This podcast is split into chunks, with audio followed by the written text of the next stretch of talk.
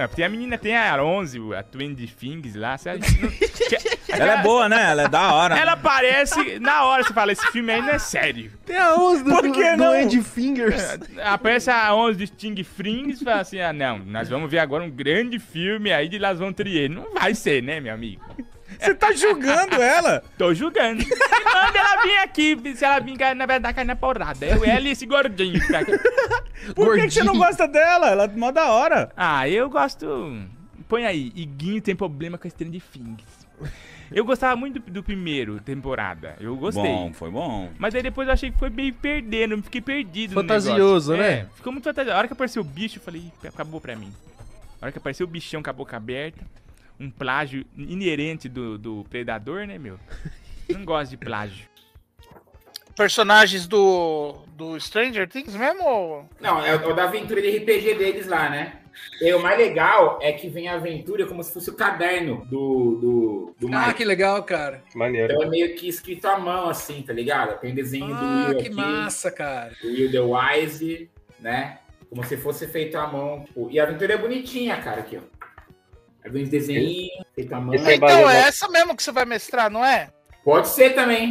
Porque é mestrar mago, né? Mas eu mestro essa também, não tem, não tem problema não. É baseado na primeira temporada ou é em todas? É baseado na primeira temporada, né? Tem o. Tanto que a Bia veio perguntar se tinha, se tinha o Demogorgon no DD, né? Eu falei, o Demogorgon não tem, né? O Devorador de Mentes é uma adaptação, né? E o Vecna é outra. O Vecna também é uma adaptação.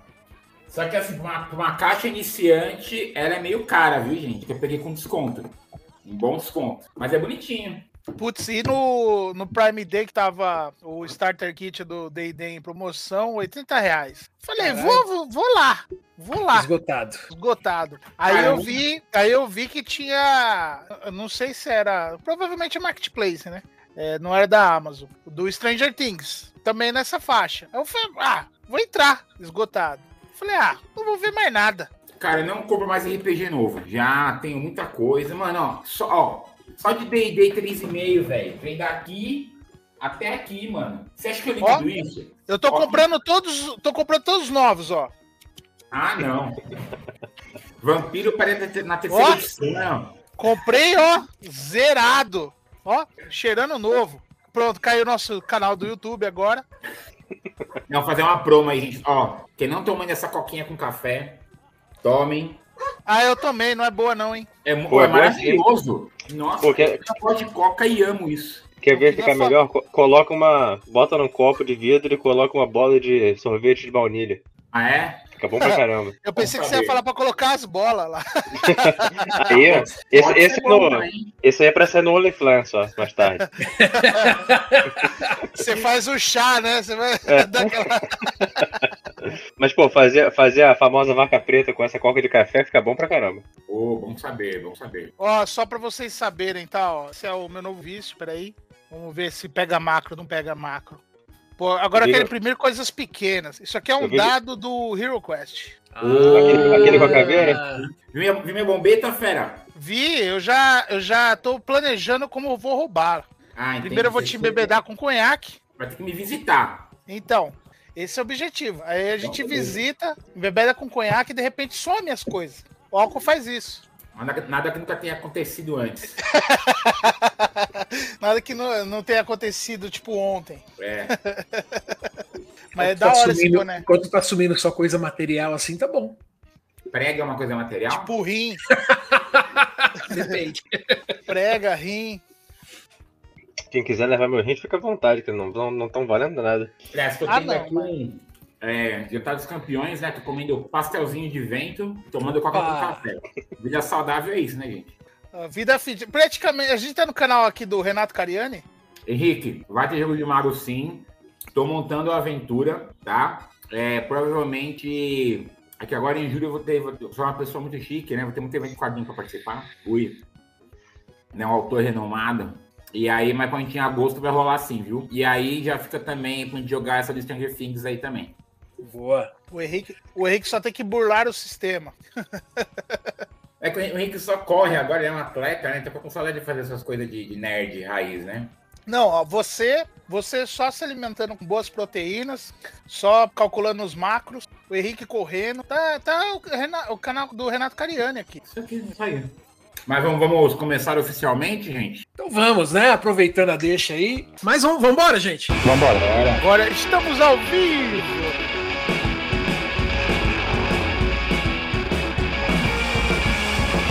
Senhoras e senhores, muito boa noite, sejam bem-vindos a mais um episódio de Guardiões Perdidos. Eu sou o Rafael Luque e aqui comigo minha querida Ed, Hey, stay great. Fernando Carvalho Aê, é nóis. Jonas Sussuarana, Yuri. Alô, fogo na Amazônia! Alessio Esteves Fala, galera. Meteu essa mesmo. e o Natan. DJ Alone, drop the beat. Senhoras e senhores, sejam bem-vindos a mais um episódio de Guardiões Perdidos. Eu sou o Rafael Luque e aqui comigo hoje a gente tem o Murray, Morram malditos! Ah! o Natan e o Demon Gordo. Aê, é nóis. E hoje a gente vai falar de bagulhos sinistros, quer dizer, de Stranger Things. Fins, fins. Fim, Things, Things. fim. A série, a série aí famosa, né? Andou bombando recentemente, tá já na, na quarta temporada, né? Nessa pandemia aí, eu podia jurar que era, era segunda aqui até agora, mas não, é a quarta já.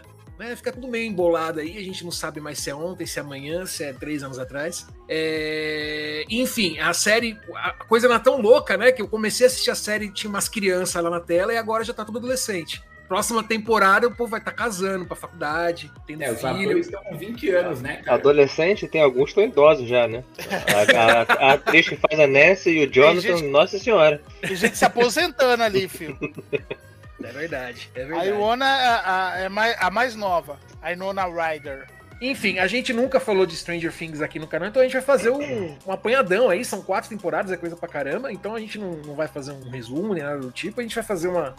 Vai falar um pouco sobre o clima da série, sobre as coisas que a gente gosta, que a gente não gosta, e do que chama atenção, né? A gente vai bater um papo aqui realmente sobre, sobre Agora- a série. Eu, particularmente, eu sei que tem muita gente que é bastante crítica a Stranger Things, tem algumas coisas que eu critico também, mas no geral eu particularmente gosto bastante da série, tá? É, vou explicar um, um pouco um pouco melhor porque é ao, ao longo aí do programa. É, o Alessio tá uniformizado de Stranger Things, então eu quero acreditar que ele gosta também.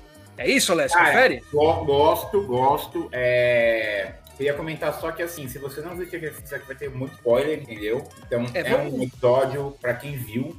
É, vamos tentar, aí- vamos tentar evitar muitos episódios da, dessa quarta temporada, Da porque quarta, tá, tá bem. bem recente, né? É, A quarta vamos falar no final. é, beleza? Vamos, vamos falar mais light assim da quarta, mas em geral a gente não vai ficar medindo, medindo a língua, não. O próprio Netflix já soltou todos os spoilers possíveis, né? É, enfim, hoje em dia, né, se você assistir o trailer, você já tem todo, já, você já tem um resumo de qualquer obra que, que é transmitida, né? Você não precisa mais ir no cinema pra ver o filme. Você assiste o trailer ali e tem cenas do final do filme já no trailer, né? Então, O- o- Mas- Hoje em dia nada, desde os anos, anos 90 é isso. É, É, mas dos, eu nos anos recomendo- 90 já soltaram um spoiler que o, que o Schwarzenegger era, era bonzinho no Externo do Futuro 2. Você chegava no filme e o, o, o James Cameron ficou puto. Mas respondendo aí, gosto da série. É, tenho também alguns. Assim, né? Você começa a ver muito uma coisa, você começa a achar uns defeitos ali, entendeu? Mas são coisas que pra mim são muito críticas, né? É mais Estão porque- errados, estão errados. Eu nem falei o que, que é, mano. Mas tá errado. Mas gosto muito da série. É uma série que, que eu acho que eu brinco é uma série que dá pra, dá pra ver em família, né? Dá pra você chamar sua mãe, seu sobrinho, sua namorada, esposa, todo mundo ver junto, vai se divertir pra todo mundo. E é isso aí. isso é verdade. Vocês gostam também, Fef e. Bom, o Fef gosta, pelo visto, né? E o Natan. O Natan tem cara de que talvez. Então, eu gosto mais do que eu desgosto. Então, a, tem- a primeira temporada foi muito boa, foi excelente, na minha opinião. A segunda temporada ela foi tão boa quanto, eu, eu arrisco dizer.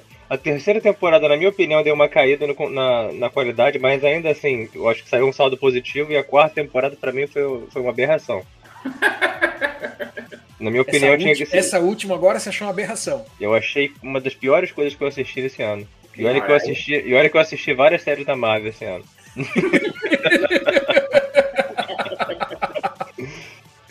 Ok, ok, tá bom. Vamos, vamos, vamos discutir um pouco esse seu trauma mais adiante. É, bom, então eu vou Preciso de começar. terapia. É, vamos começar então falando do que a gente gosta da série. Eu quero primeira coisa, abertura.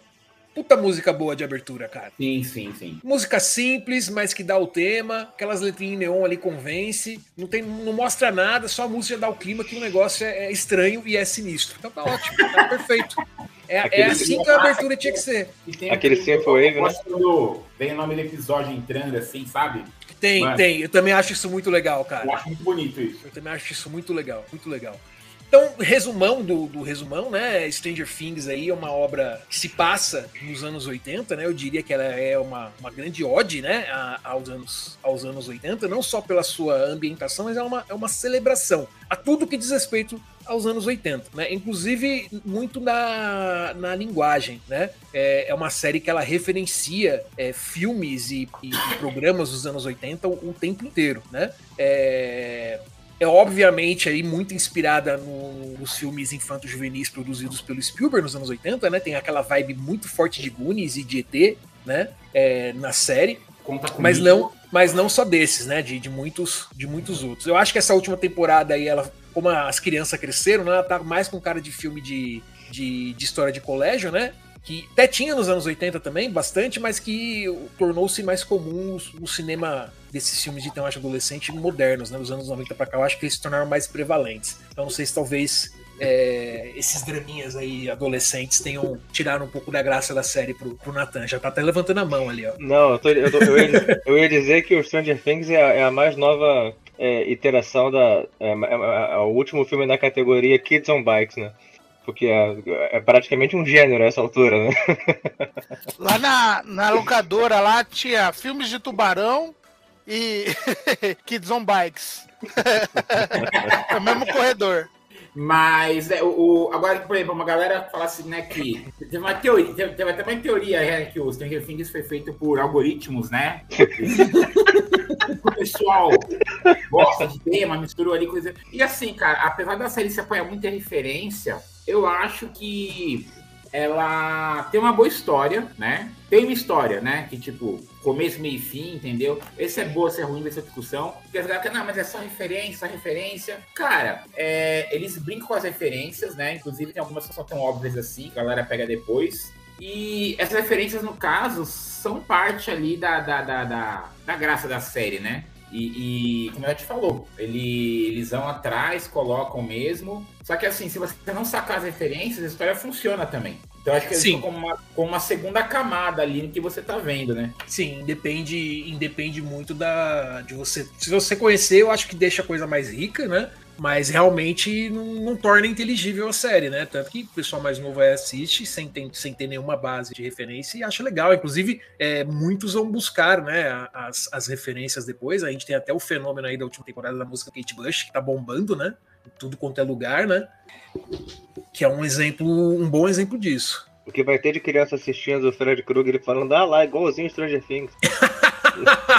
Ainda mais essa última temporada, Fred. Mas É, essa, Fred essa última que eu tô falando mesmo. Fred Krueger, na época que eu vi lá, eu fiquei meio, fiquei meio banca, achei, achei pesado, hein, mano? Ficou bolado, ficou boladão. Fiquei, é, porque o Jason, né, cara? O Jason é um cara que tá lá, tá andando, né, mano? Dá umas facadas, pá, mas ele é um. Ele, sei lá, é um ser humano resistente, mas é um ser humano, né? Agora o Fred Krueger, cara, invade seu sonho, velho. Eu- E você vê que essa última temporada pegou muita, muita, muita, mas mas quando eu digo muita, muita referência, né, do Fred Krueger. Botaram até o ator, né, do Fred Krueger, o Robert Englund, apareceu lá na metade da temporada.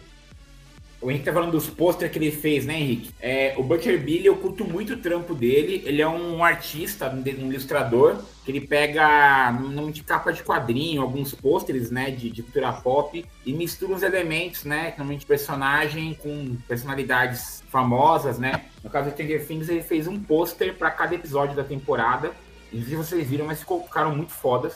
Eu, eu achei que era uma referência ao The Boys, porque eu acabei de assistir.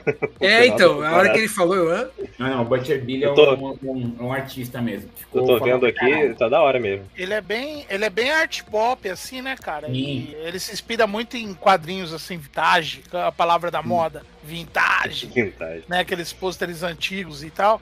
E, cara, o trampo dele é, meu, é fenomenal, fenomenal. Pelo que eu tô vendo aqui, não é só nessa temporada, né? Eu tô, vendo aqui que tem capa da segunda também que ele fez. Sim, sim. Ele, fez de todas, talvez. Butcher Billy, sim. Mas é, eu achei, eu achei, eu achei. Agora falando assim um pouco da, da série, né, cara? Pô, não tem como a gente aqui, vamos falar nós quatro agora, praticamente falando, não curtir uma série que começa com um jogo de DD. Né? Com de RPG. Não, já começa daí, né? É. Já, come... já começou os, os caras jogando D&D Red Box, né, cara? É, é, e, e, assim, é uma molecada que você se identifica. É, Por mais que seja uma realidade norte-americana e tal, cara, é uma molecada, por exemplo, é, É, isso a nossa geração teve a turma da rua ainda, a turma da escola, do bairro ali, né? Que, que, que, que, hoje em se dia. juntava pra andar de bicicleta, pra se andar de perdeu um skate. isso, né? Mas o, o lance é, é, a gente se identifica por esse fato, a gente se identifica por, tipo assim, é uma série que ela conseguiu, porque hoje em dia tá na moda é, é, os anos 80, como na nossa época tava na moda os anos 60, né? Sempre tem esses retornos aí, É. né, cara? Uhum. Isso é verdade. A gente tá É. chegando nos 90 aí de novo, quase. Então, a- a- eu acho que, que essa década aqui, que nós estamos vivendo no momento, vai ser uma, um grande ataque à nostalgia dos anos 90. Né? Vamos voltar a ver camisetas é, laranja, é, verde, limão, é, essas cores absurdas, assim, como se fosse um artigo de moda. Como é que É, não é mais camiseta de time. Aquele cara que era vários desenhos que parecia que tinha o pinto grande. Como é que chamava aquela, aquela camiseta lá? O personagem? Ah, aquelas camisetas do Loney Tunes, Com, com roupa de, de roupa de Palmeiras, né? com a costura pra fora. É, entendeu? Calça big. Puta, pelo amor de Deus, que calça big não volte, mano. Calça big, é, bermuda xadrez, camisa Vão de flanela. vão reabrir Já- overnight. Nossa. Sainha Já, xadrez, sainha xadrez com meia calça acima do joelho. no Ah, não, dia que abrir, voltar, isso eu apoio. No dia que reabrir a overnight, vai haver falta de cocaína no, no estado de São Paulo. É. Ah, é, bad- é, tem o Bad Boy também, bem lembrado, Henrique. Bad Boy. Ah, ah, o shortinho da- do Bad Boy também, versão feminina. com as camiseta, camiseta engraçadinha, né? Que tinha assim, cerveja, bebo todas, peru sadio, né? Mas isso já saiu de Ah, moda? não, isso, isso os tiozão do churrasco continuam usando até hoje, mano. É, Pois é. Mas aí, aí, Slot, aí vem aquela notícia, né? Os tiozão do churrasco agora é nós. Faz antes, sentido. antes a gente apontava o dedo, agora é nós. É Faz nóis. total sentido. Somos o Mas ver, o- mano. mas o que eu ia falar, cara, é que assim, apesar de tudo, você vê que é uma galera assim, é, heterogênea, né, cara? Tipo, multirracial. Ó, já veio os lacrador, os lacrador da Netflix, né? É, é multirracial, você vê que é, é- Ah, faltou um chicano, faltou. Mas, tipo, meu, Faltou, faltou nada, na última temporada aí teve. então, mas só que a, a, a galera, eles, eles entendem isso como lacração e tal, não sei o quê. Cara, no mundo real é assim, desculpa. E é uma Você- galera que é normalzinha também, né? Ninguém, O tipo, mundo é- real lacra também. Ninguém, ninguém, todo mundo, nin- a- ninguém na série assim é, tirando a a mãe do Mike, né? Ninguém é gostosona, bonitona, né? Tipo, são pessoas meio normais. Por exemplo, a Depende, do Mike. depende. também- Ah, Eu, Mas eu a fiquei sabendo, eu eu fiquei sabendo que eles estavam assistindo Stranger Things aí numa igreja aí, eles estavam achando todo mundo muito gostoso, mas isso é uma piada para outro momento. Que nem a Nancy ser a mais gata da escola, eu acho um absurdo. Só tem gente feia naquela escola. o Natan, perdemos o Natan, o Natan foi. Essa foi foda. Não, mas cara, é, é, é uma série, igual você falando, né, que lembra muito do Steven Spielberg. Eu vejo muito como a adaptação de um livro que nunca foi escrito pro, pelo Stephen King. Stephen King, sabe? Falta, Tipo, só, falta só uma orgia no terceiro ato. é, então. Mas eu, eu, eu Então, vejo assim, muito. eu vejo muita inspiração do Stephen King, mas eu acho que é muito mais light, assim, do que as coisas que o Stephen tende a, Ah, não, mas aí é que tá. Tem um, até, em termos, até em termos, assim, de terror psicológico, sabe? Não, mas é que tá, Slot. É, é, é um que, uma das coisas que é o grande acerto da série. Que, tipo assim, por exemplo, você vai assistir It, né? Que agora teve, como eu falei, o grande revival aí dos anos 80 tá acabando. Mas teve Ghostbusters, tentaram duas vezes, né? Na segunda foi o melhorzinha. É, teve It, teve um monte de coisa aí, né, cara? Mas só que, tipo assim, o Stranger Things, o que ele acerta é que é pra todo mundo. Tipo, meu, o, a criançada assiste de boa, né? Igual vocês falaram. O adulto, ele, ele assiste, gosta e tal. É, E os mais velhos, assim, tipo, pegar a galera de, de 60 pra cima, assim, cara, vai assistir de boa e, tipo, tem memória afetiva dos filmes daquela época. Não, porque assim, Etc. porque- é porque tem o núcleo nerd, mas tem o núcleo não nerd também, e eles não ficam falando nerdice e forçando as paradas, entendeu? Então, assim, é que nem a Bia fez Stranger Things antes de mim, por exemplo, né? Ela que viu, pirou e me instigou a ver, né? E outra coisa que comentar também que eu acho bacana é que nem a última, a última temporada, eu achei ela pesada em alguns aspectos, né? O modo como o Vecna escolhe as vítimas dele, a maneira como as vítimas morrem, eu achei tenso, muito tenso. Mas aí, aí entra uma coisa importante, o, o Alessio. É, a galerinha, a, a molecadinha que começou a assistir, porque eles eram crianças também Sim. e gostaram, eles cresceram junto com a série. Não, e a série cresceu também, né? Então quando você Sim. chega na quarta temporada, por mais pesado que seja, você viu as outras, você, você, você tá, você também cresceu, né? Junto, assim, pra quando você vê aquilo. E, e, e de boa também, né? É, o plot veio numa crescente, né? O metaplot É, veio numa crescente. É, mas Uma mas coisa, esse- uma coisa que eu particularmente gosto bastante da série, assim, é que ela é uma série essencialmente sobre, sobre trauma, né? É, e eu acho que, em geral, ela tende a lidar bem, assim, com, com a questão de trauma, né? As pessoas ali, elas estão traumatizadas, elas estão sofrendo, mas mostra o processo de cura, né? De, de, de encarar os problemas e de tentar sair daquela situação. Eu acho isso particularmente legal, porque é muito raro você ver na ficção, assim, as pessoas tratarem o, esse processo de cura ou, ou a questão de trauma de uma forma, uma forma, uma forma que seja convincente, né? E no geral ela é convincente.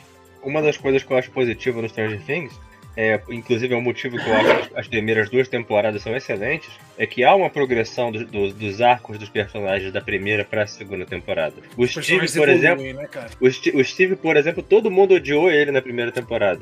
E quando, ela- quando a Nancy acaba com ele no final da primeira temporada, todo mundo fala: Ah, não acredito, ela voltou pra esse idiota, né? Só que quando chega a segunda temporada, o cara ele, ele, ele, amadurece de uma maneira, né? Que no final ele acaba ele virou o personagem favorito da maioria na durante a segunda temporada, lá pro fim, né?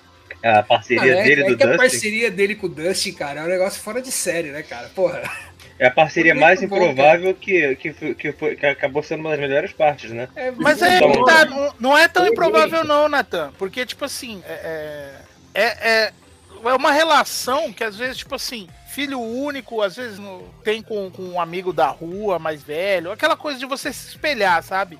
E, tipo, Mas é que eles querer- são muito dif... Eu acho que ele quer dizer Eu que digo- é improvável, porque, tipo, um é o, é o, é o, é o jock, né, e tal, e o outro é o moleque nerdão, tipo, são É, entendeu? É exatamente isso. Ah, sim. completamente diferentes, sabe? É, exatamente. O Steve na primeira temporada ele era um bully, ele era um valentão, era um escroto, tratava a Nancy mal pra caramba, né? De- é, é, tudo bem que na metade da segunda temporada ele meio que se afasta daquela galera, mas ele continua mais ou menos assim, né? Você não pode evoluir assim também. Quando chega na segunda temporada, né, ele, ele, vai mais pra perto das crianças, né? E cria esse, esse vínculo com o Dustin que, é- que eu acho muito legal de ver. Você mostra o crescimento dele, né? E ao mesmo tempo o Dustin era. Ele não muda tanto assim ao longo das temporadas, mas ele parece que ele cria mais coragem, né, ao longo do tempo também. Faz um tempo que eu não assisto a primeira, mas ele sempre foi o favorito dos fãs. Né? É por isso que é um dos motivos que eu acho que da terceira pra, pra- da, da segunda pra terceira, da terceira pra quarta, vai desandando, porque você perde um pouco o arco, parece que os personagens regridem, entendeu?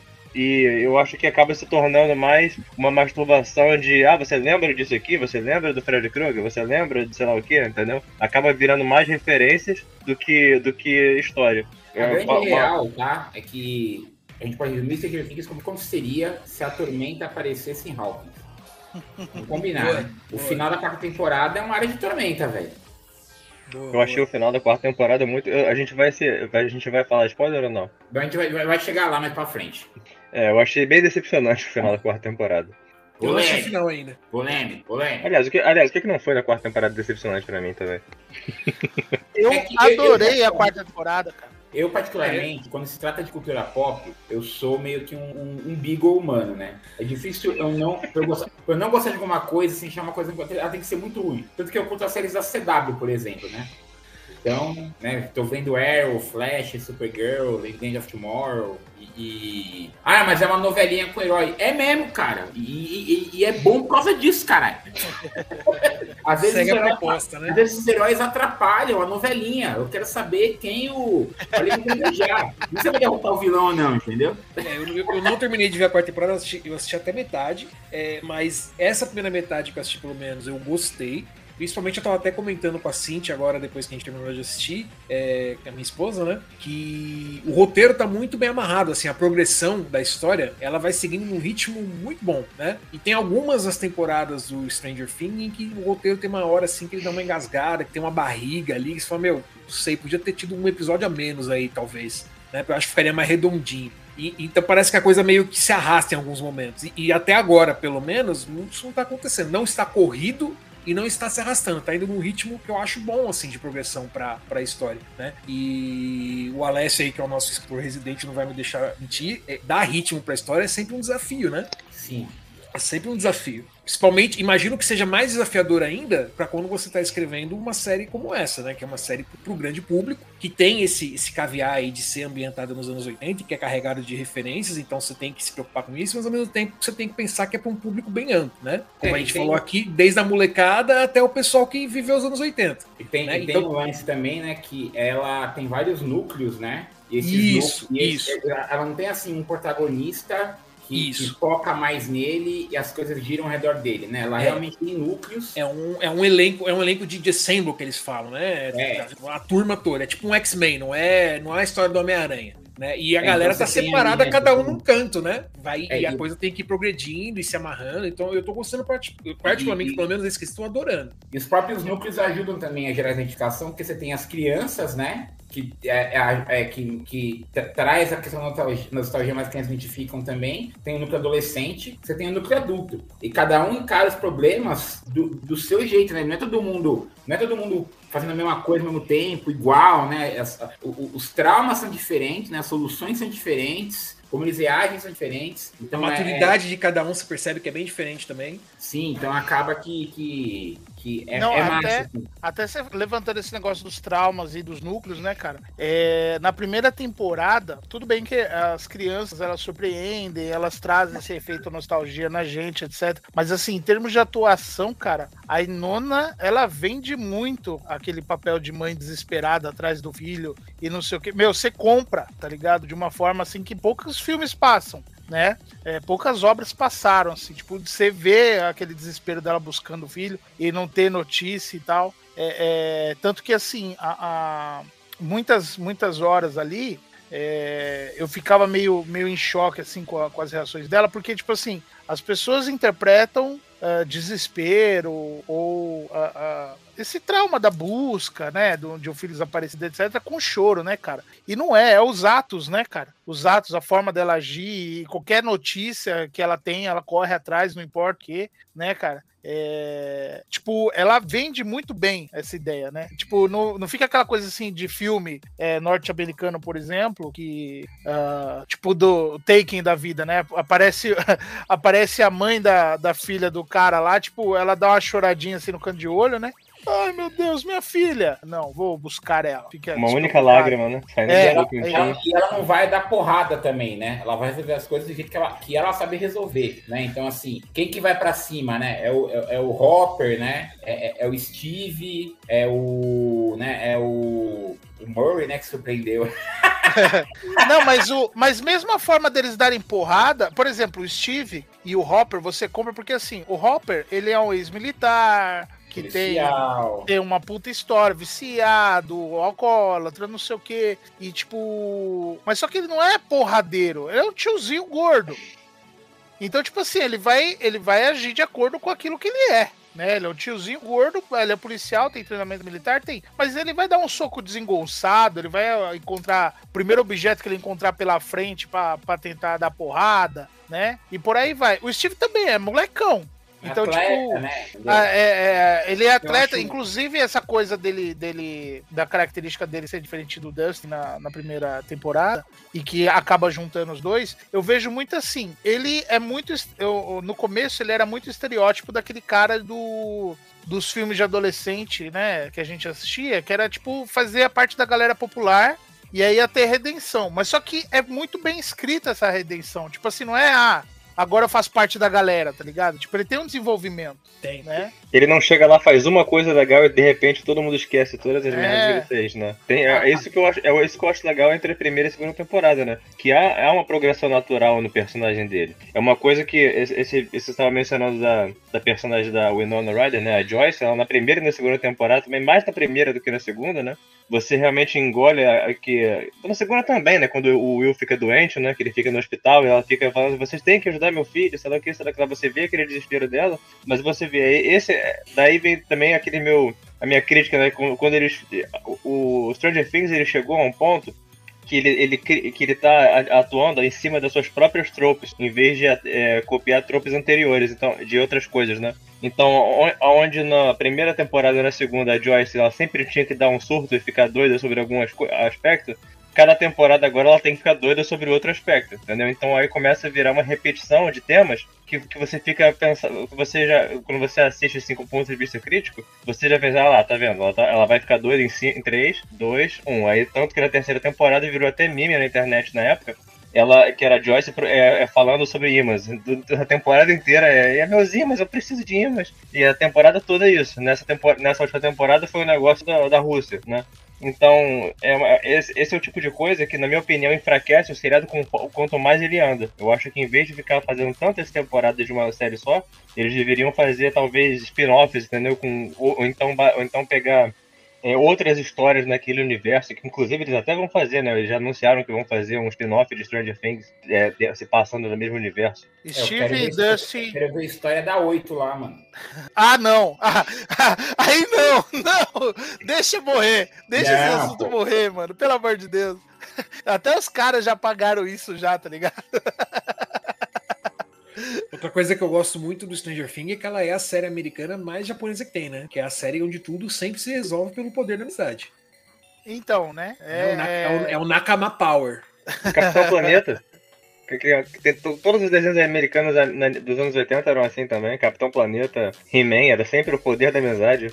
Ah, Era mas é, a gente união- sabe que é a união- o- ó, Fala. Não, não, pode falar, pode falar. Não, eu ia dizer que era sempre isso, era sempre a, a ideia que as crianças juntas resolvem tudo que os adultos não conseguem. Os adultos são sempre estúpidos e as crianças sempre sabem de tudo. Esse é um, é um, é uma- é um clichê de todos os filmes é, infa- infantos, ju- juvenis e adolescentes dos anos 80. Mas aí, Então, Natan. mas eu acho que no Stranger Things é mais o, o Nakama Power mesmo, cara. Você pega até, por exemplo, agora nessa quarta temporada que você mostrou, né? Tem a cena lá em que a, a menina, ela, a Max, ela se consegue se desprender do, da possessão que ela, tava, que ela tava sofrendo, né? E ela justamente ela começa a lembrar do- dos amigos e do apoio moral que os amigos dão pra ela. E, tipo, eu não estou sozinha, sabe? É, tipo, é literalmente Nakama Power o negócio. E sem Só faltou, contar, né? só faltou vir as Genkidama, assim, na direção dela, assim, pra Aí, jogar ela. vamos combinar que o laboratório lá do. do, do, do esqueci o nome do, do pai da Eleven lá, esqueci o cara agora.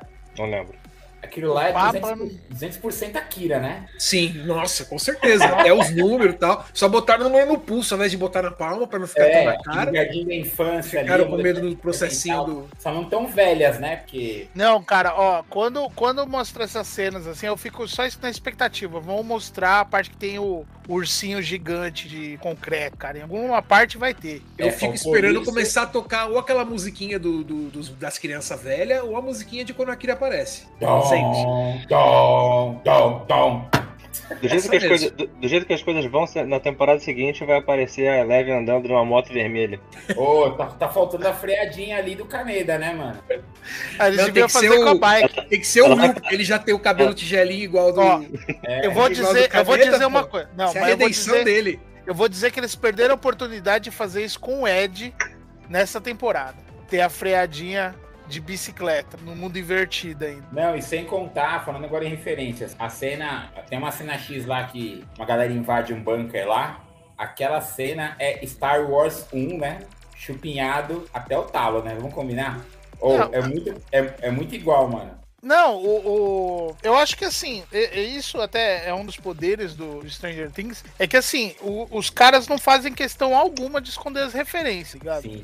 Tipo, é- é, eles estão mostrando ali igual tudo isso que a gente tá falando, né? É, desde os anos 80, as referências musicais, o que quer que seja. Meu, teve um, um- no Reddit tinha um cara chato. Puta, como você, você não está ouvindo porque você escreveu em inglês, provavelmente você é americano, mas você é um chato. Você deve ser horrível em festa, tá? Sua mãe te odeia, seu idiota. Que o cara veio, não, o cara fez um cálculo todo, entendeu? Pra chegar na conclusão, ah, o Ed teve duas semanas pra aprender Master of Puppets. Mas ele já sabia tocar guitarra. Ah, porque lançou em um certo momento, é isso? Tipo, ele, não, porque naquela época, sem internet, não tinha tal, não sei o que, tal, tal, tal. O cara teve Cara, que aprender a música da semana. Mano, Mais vai importante- tomar no seu fiote. Se é pra reclamar de, daquela série do Master of Puppets, tinha que reclamar por que, que a, a banda inteira tá tocando se o cara só tem uma guitarra.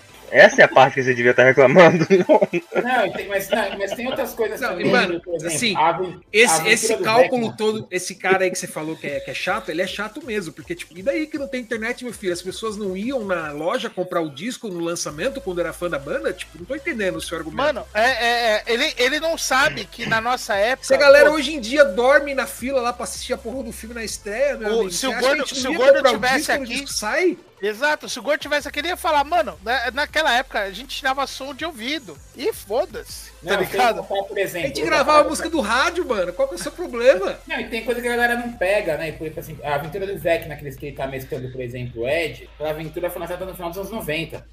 Então, então assim, o- aquele conceito do Vecna não existia nos anos 80. Aquela aventura que é o Die Vecna Die, se não me engano, ou se é o Vecna Returns, que são três aventuras, né, que envolvem o Vecna virando Deus. Tanto que no, no, no, no Day, no, no D&D 3,5, né, o Vecna de fato é um dos deuses do panteão lá do mundo Então, real. a, a Dai Vec Dai, ela é do meado do... Não, acho que é do começo É. dos anos 90. Ela é, ela é, na verdade, a última aventura publicada no AD&D. É isso. né? Ela termina o universo da D&D, ela literalmente acaba com o universo e aí Isso. começa o 3.0 com o universo novo. Então, Mas eu acho que, o- que o Vecna é mais antigo do que isso. Eu acho que ele era uma divindade já no... Não era redição, Não, ele, não? ele era, ele, antigo ele era, ele era um, um vilão necromante que aí vira uma divindade, entendeu? Então aquela aventura não existia na época do, do que, o- que, o, que o Ed tá mestrando. Aliás, aquela cena é maravilhosa. Quem falar mal daquela cena, eu vou espancar. Que é aque- aquela parada do jogo de basquete, o jogo de RPG. Bola Não, a cena é muito boa, cara. dado rolando. Ô, mano. Aí eu ia lembrar também que outra coisa que é foda também, que assim, apesar de ter né, alguns protagonistas, eu acho que o Stranger Things trata os personagens secundários com carinho. Né? Você pega, por exemplo, a Erika. Menos a Barbie.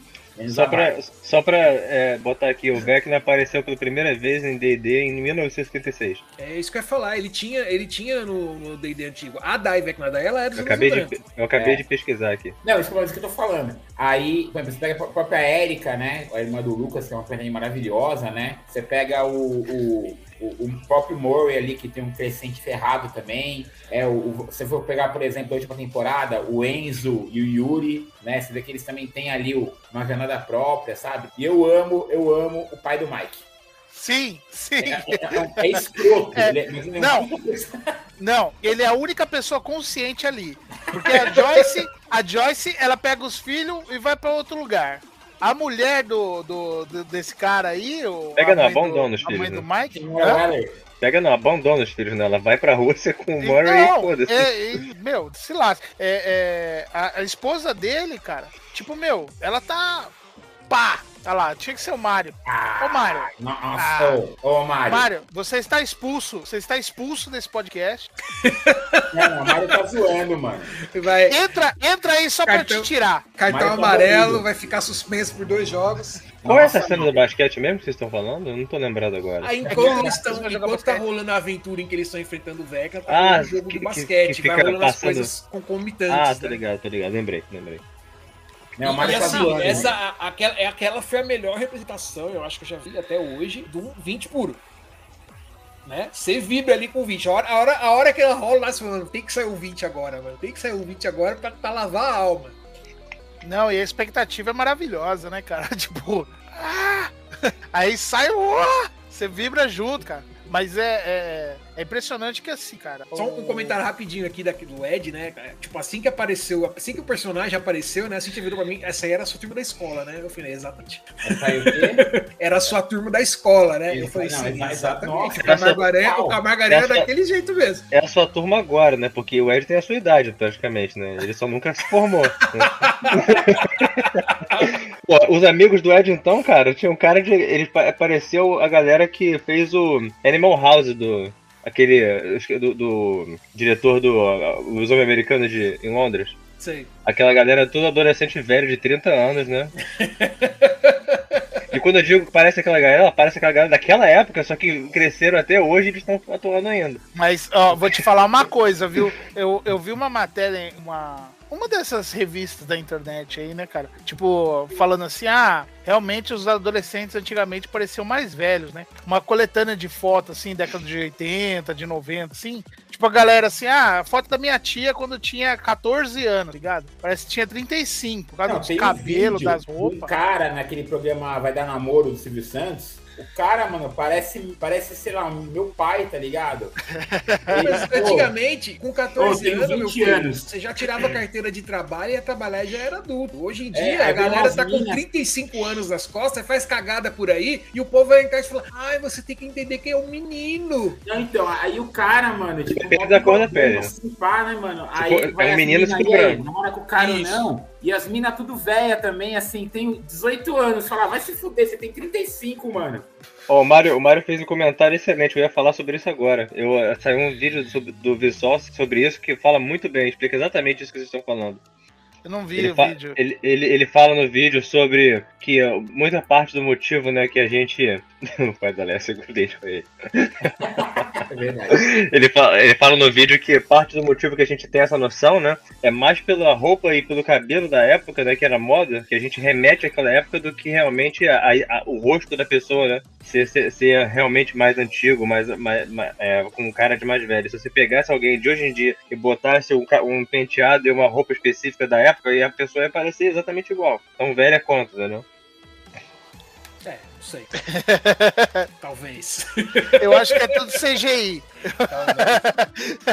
Mas, não, o que eu ia falar, né, cara? é, eu acho impressionante que, assim, o. Como é que chama os showrunners do. Duffer Brothers. É Duffer. É Duffer? É, é.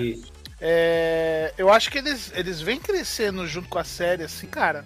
é, na forma de contar. Tanto que, assim, é na terceira, é na terceira temporada que tem esse rolê da Oi, não é? O que, que é essa oito? Eu nem lembro mais disso. É que a, que a, a Eleven foge de casa, vai parar na cidade, aí foi pra uma gangue. e Ah, é, uma ter- é, na- gangue. é, na, é nessa mesmo, é na terceira. Nossa, mano. Tipo, ali tem uma barriga que você fala, mano, por que, que eles fizeram isso, tá ligado? Tudo bem que vai contar a história do adolescente se rebelando contra o pai de novo, né? Porque é, na, na primeira temporada, é, na segunda, assim, a, a- todo o plot da Eleven é essa, essa parte da, de estar entrando na adolescência, de é, é, ir contra o pai, né? Que tá na figura lá do doutor lá e tal. E aí depois ela conhece o outro, né? Que acaba se tornando o pai dela. Aí na segunda temporada, a Ed. Pô, Eu Ed! confundi. Pô, Ed. Aê! Então, até perdi o ritmo aqui. Pô, Ed, em vez de entrar pra xingar aqui. é, Mas enfim. Então, cara, tem uma barriga nessa parte, cara, tão violenta, mas tão violenta, Tem. que é, você procura entender por que, que os caras estão fazendo aquilo, né? E eu acho pera, que. Eu acho que ali, cara, ali, eu acho que ali foi um lance de tentar mostrar que a- a- as coisas estão a- além de Hulk, entendeu? O, o, o, o- eu não acho que a- é, o problema não acho nem que, que foi a parada ter acontecido. O lance é que ela não tem consequência nenhuma depois. E aí por isso que fica uma coisa meio, fica uma coisa meio solta. Porque todo o resto que acontece é amarrado, bem amarrado. Só isso que fica com essa cara de assim, eu gosto dessa dessa dessa desse arco, por assim dizer, mas tem cara de filha, não dá pra negar. Pô, se a gente for falar de filler, a quarta temporada a gente pode ignorar metade do seriado, porque, por exemplo, a o grupo do Mike, Will e companhia, aquela história, não, aquela sidequest não dá em nada. O seriado inteiro. O, o Rafael não chegou no final ainda, mas quando ele chegar ele vai perceber que eles não podiam, eles podiam ter aparecido só no último episódio que não teria mudado nada no final das contas. É, uma coisa que eu não comprei nesse arco aí dessa galera da, da, da Califórnia é que assim, a, a Joyce é uma pessoa que tá esteve envolvida em diversos eventos, né, é, que incluíram problemas de segurança nacional, né, incluindo invasão de russos em território americano, caralho, 4. É uma pessoa que entrou em um programa aí governamental de proteção a testemunhas, vamos por assim dizer, porque, né, os caras relocaram ela, tal, não sei o quê. Na minha cabeça existe zero possibilidade de que ia chegar um pacote vindo da Rússia para na casa dessa pessoa e ela ia fazer Guerra uma ligação para a União Soviética em plenos anos 80 e nenhum agente governamental tomaria ciência disso. Ó, eu vou discordar porque um dos filmes mais top da década de 80 é de um grupo de adolescentes que os pais caem lá no, de avião lá e tal, são levados pelos russos, é um inimigo genérico, mas eram os russos. Aí eles falam assim: ah, não, vamos pegar aviões e vamos ir lá combatê-los. Ô, ô Fera, e aquele, É. filme, e aquele filme Heróis Não Tem Idade? Do molequinho, Também. do bonequinho que é o Sean Connery. E esse filme, Não cara, é o Sean Connery, não, é um dos é meus filmes Connery? favoritos, não é? Não é, meu Deus, minha vida é uma mentira. Mas ô, e o- esse filme é muito tenso, velho, porque ele, é pesado. né? E, e- e- e ele tenta ser coerente ali com a, com a, com a pegada. Mas, cara, o, o negócio, assim, por, por exemplo, o- a hora que eles vão lá pra casa da, da hacker lá, que não vou falar quem é, é, um, é meio filler ali também, né? Porque Meio filler? ela é muito louca, né? Nada a ver com Não, Chamar de Ali- meio filler é ser muito bonzinho, Não, cara. ali- Aquela, eu, tô, eu tô falando sério, não tem nada daquela sidequest inteira que dá em, que dá em nada. No final Cara, das contas, eu foi, acho- foi tudo eu à toa. acho que, assim, eu, acho, eu acho que o núcleo da Califórnia ajudou mais do que o núcleo da Rússia. Não, as duas sidequests são inúteis. A verdade é essa. Esse que é o problema. A única coisa que progride a história é a galera junto na Max e a Eleven sozinha. O resto do seriado, eles não sabiam o que fazer com o resto dos personagens. Não, não, a, E- a- não, a- não, a parte da Rússia é bacana. Só não, só, só não precisava, eu acho, querer juntar com o resto ali. Ela, ela ia bem sozinha, sabe?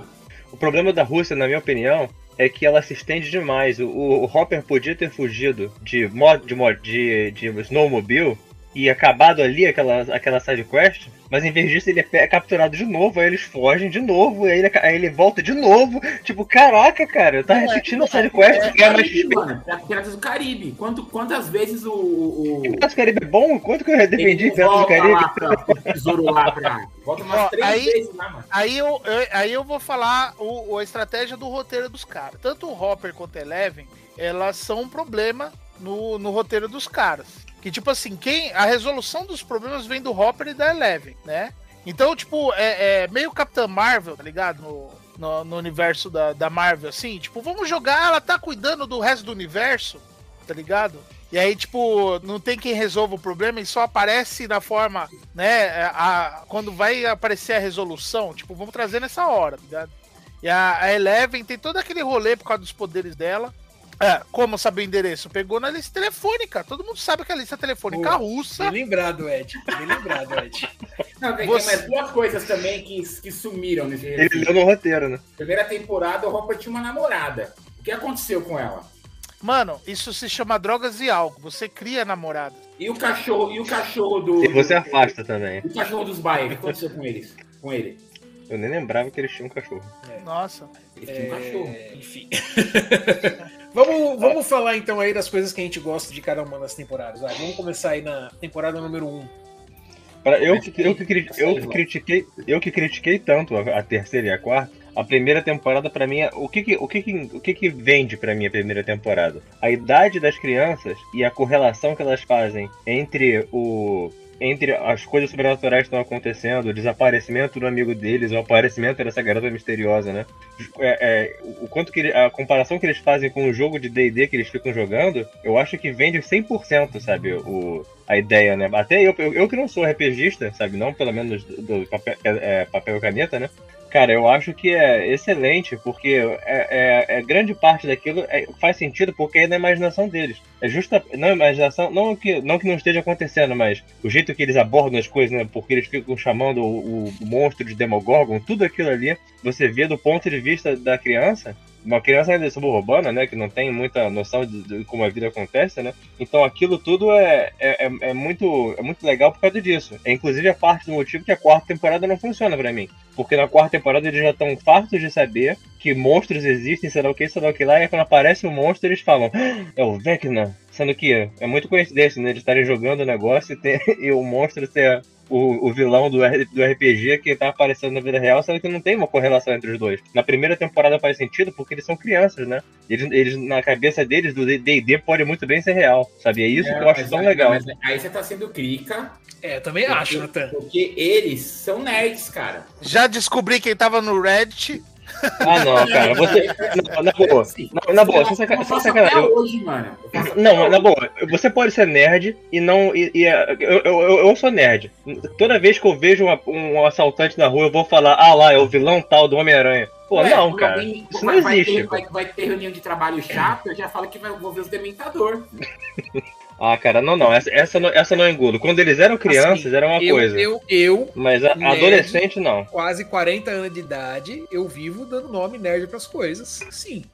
Sim. Eu, eu, acho, eu acho que o paralelo não encaixa porque eles estão. é, é, Aquilo, eles já passaram por aquilo dois, três anos seguidos, né? Se a gente considerar que cada coisa acontece durante um ano, que eu não tenho certeza, Mas eu tô então, chutando mas que é tá, seja. mas eles, eles, em todas as temporadas, deram nome de monstros pro, pro monstro que apareceu. É mais um monstro que vai ter mais um nome de RPG, cara. Normal. Normal, é, é o expediente, pô. Pra mim, isso é um, um- um sintoma do, do Stranger Things ficar usando as tropas do Stranger Things. Como na primeira temporada era, o vilão tinha o nome de personagem de RPG, a nova temporada o vilão tem que ter o nome de personagem de RPG. A Joyce, enlouque... a Joyce enlouqueceu na primeira temporada, a Joyce tem que enlouquecer nessa Não, temporada. Mas, você, é- você- mas aí você do Batman ser ranzinho, do super-homem ser, super super ser bonzinho. Por É que, coisa que, a, de ah, por que, que a Joyce. Por que, que, por que, que a acho- porra da Joyce enlouqueceu na segunda temporada? Na segunda temporada foi que o filho tava doente e ninguém sabia o que que era. Aí, aí ela ficava brigando ela com os médicos. Não, eu tô Então- dizendo enlouquecer no sentido de que ela tava sempre brigando e desesperada por algum motivo. Toda, toda temporada que ela, ela tem que estar desesperada? desesperada por causa do filho. Não, Na mas segunda temporada. não, ela, ela é foda de vários sentidos, cara. Não, eu não tô dizendo que ela, que ela. Eu não tô denegrindo ela de maneira nenhuma. Eu tô dizendo que toda temporada eles têm que repetir as mesmas tropas, entendeu? É o mesmo arco. Mas, cara, aparece. mas, assim, me Ah. aponta uma série e uma cultura pop que não faz isso. É, só pra dizer que tava no tá participando, é gente isso tá falando. Valeu. Oi? É isso aí. Falou todo mundo junto. só pra dizer que tá no Upside Down, é isso? É. É, Entendi, você acha tá. que ele ia entrar pra fazer o quê? Tá? Só pra isso. O Mário entrou pra, pra, pra ser o Mário, tá?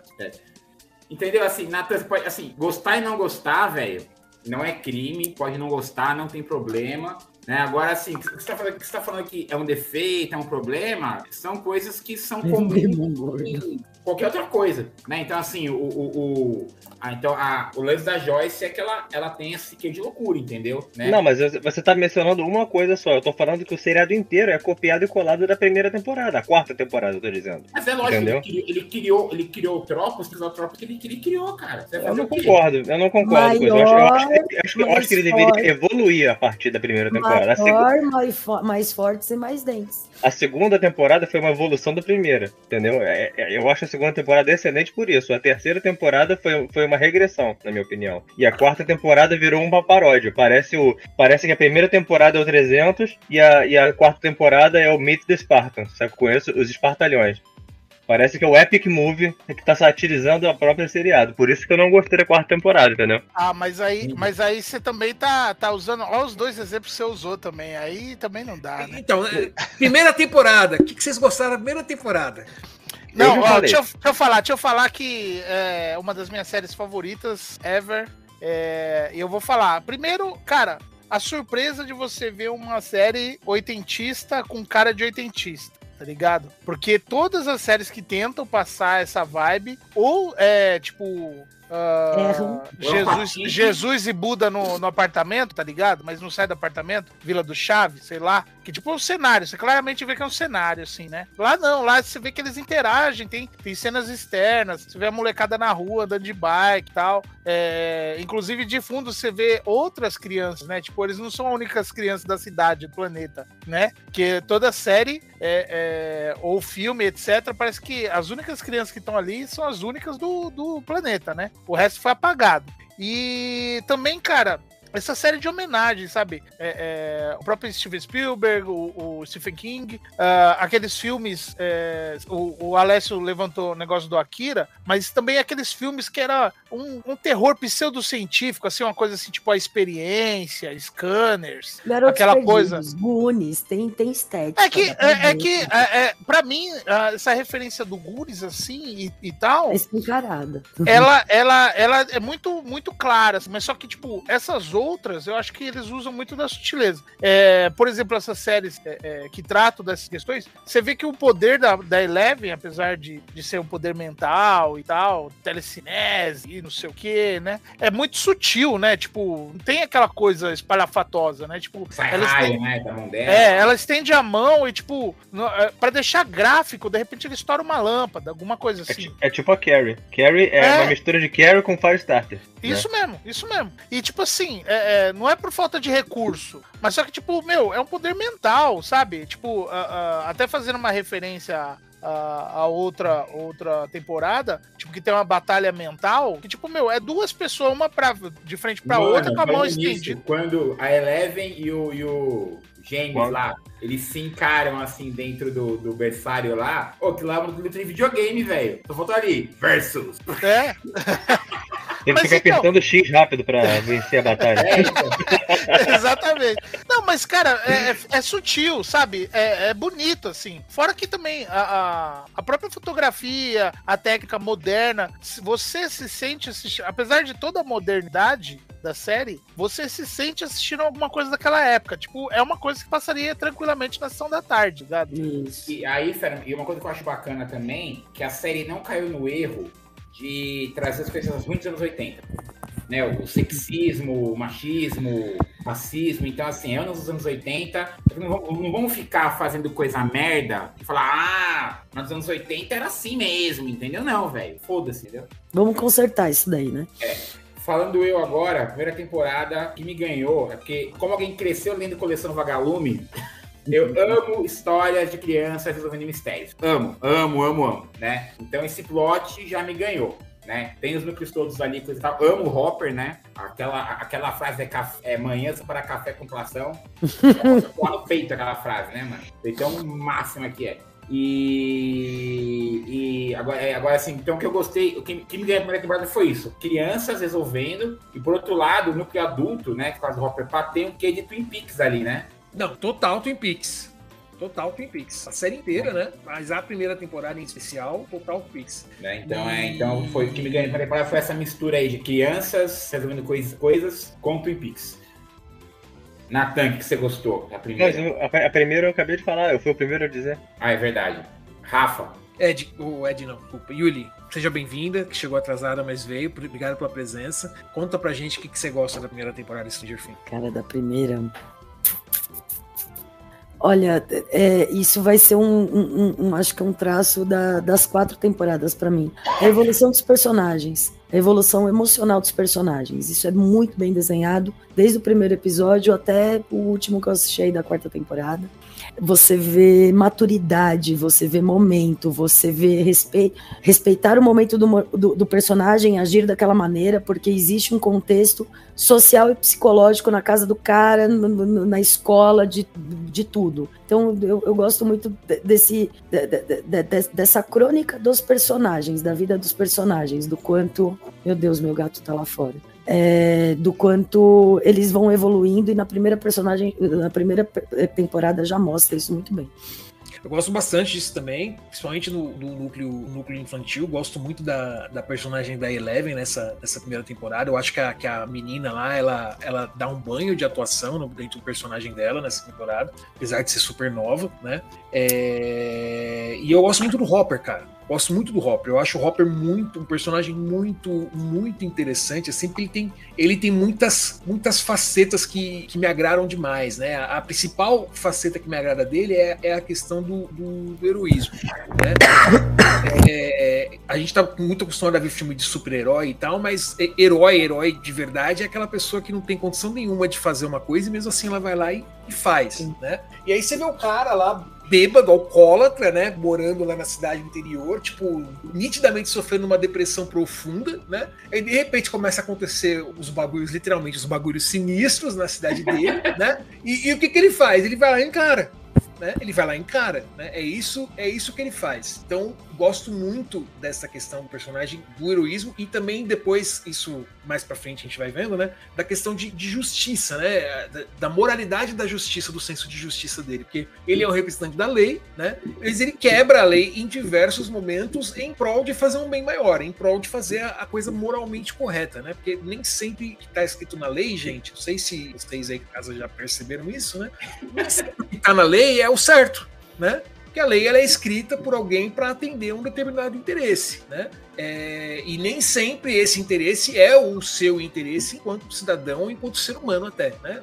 Basta lembrar que a gente vive num país aqui que há cento e poucos, 120, 130 anos atrás existiam pessoas que não tinham liberdade, né? Elas eram escravos, né? É, e era legal, né? Eu não preciso discutir a moralidade disso, né? É, então, ele, ele é um personagem que ele tem um senso de justiça forte e é uma justiça literalmente moral e não uma justiça legal, né? Ele, muito pelo contrário, né? Ele vai lá e, esconde a Eleven, por exemplo, que é uma pessoa que é uma criança, tinha que, ter, tinha que ser entregue pro Estado, etc. Ele, não, pelo amor de Deus, não posso deixar essa menina na tem, que salvar ela. Ele vai lá e figura paterna para ela, mesmo ele próprio não tendo condições nenhuma de ser pai de uma criança, porque ele é uma pessoa deprimida, ele não tem condição de sustentar ele próprio enquanto, enquanto né? Mas a- o senso moral dele é, é tão forte que ele vai lá e coloca isso de lado e fala: não, se eu deixar essa menina sozinha, ela não tem pra onde ir. Se eu entregar pro Estado, sabe-se lá Deus o que vão fazer com ela, já fizeram coisas horríveis, vão fazer piores ainda, provavelmente, eu não posso deixar isso acontecer. E ele vai lá e, e assume a responsabilidade de tomar conta dela. Então eu gosto muito do personagem do Robin. Segunda temporada. Bom, eu comecei a falar antes, eu vou começar a falar dessa também, então. É a sua favorita, Ah. né? Vamos lá. Não, eu, eu- então eu gosto mais. Eu acho que eu gosto mais da primeira porque foi novidade, né? Mas eu acho que a segunda ela manteve a mesma qualidade que a primeira. E é não, Fazer não sequência muito. é sempre mais difícil que fazer o original. É, é por, isso que eu, por isso que eu falo que ela é quase tão, é tão boa quanto, talvez até melhor por, por esse detalhe, né? Que você tem uma expectativa maior quando você chega na segunda temporada. E eu tenho que fazer aqui, prestar minha, minha, as nossas homenagens ao melhor personagem da segunda temporada, que é o Bob, também conhecido como Samwise Gandhi, né? Que é o mesmo ator do Senhor dos Anéis, que você, quando, quando começa a temporada, você acha que ele vai ser um cara chato, que vai perturbar o Will, né? Que vai atrapalhar as coisas, no final ele acaba sendo o MVP da temporada inteira.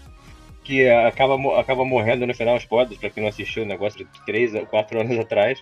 Mas é, é, é um personagem excelente. E eu acho que essa, essa foi a parte que eu gostei. Eu acho que expandiu o universo, né? Mostrou assim o desenvolver das- dos temas que foram introduzidos na primeira temporada. Essa é a parte que eu gosto mais, dessa evolução dos personagens da primeira e da segunda. E como eu mencionei antes, lá- antes da gente falar, falar da temporada em temporada, né? O arco que o Steve teve dele se unir ao Dustin nessa, segunda temporada, eu acho muito legal também. Que mané Sunwise, meu amigo. Essa é uma série que faz referência a Goonies e eles trazem o próprio Mickey do Goonies pra estrear na série. Porra. Que negócio é esse?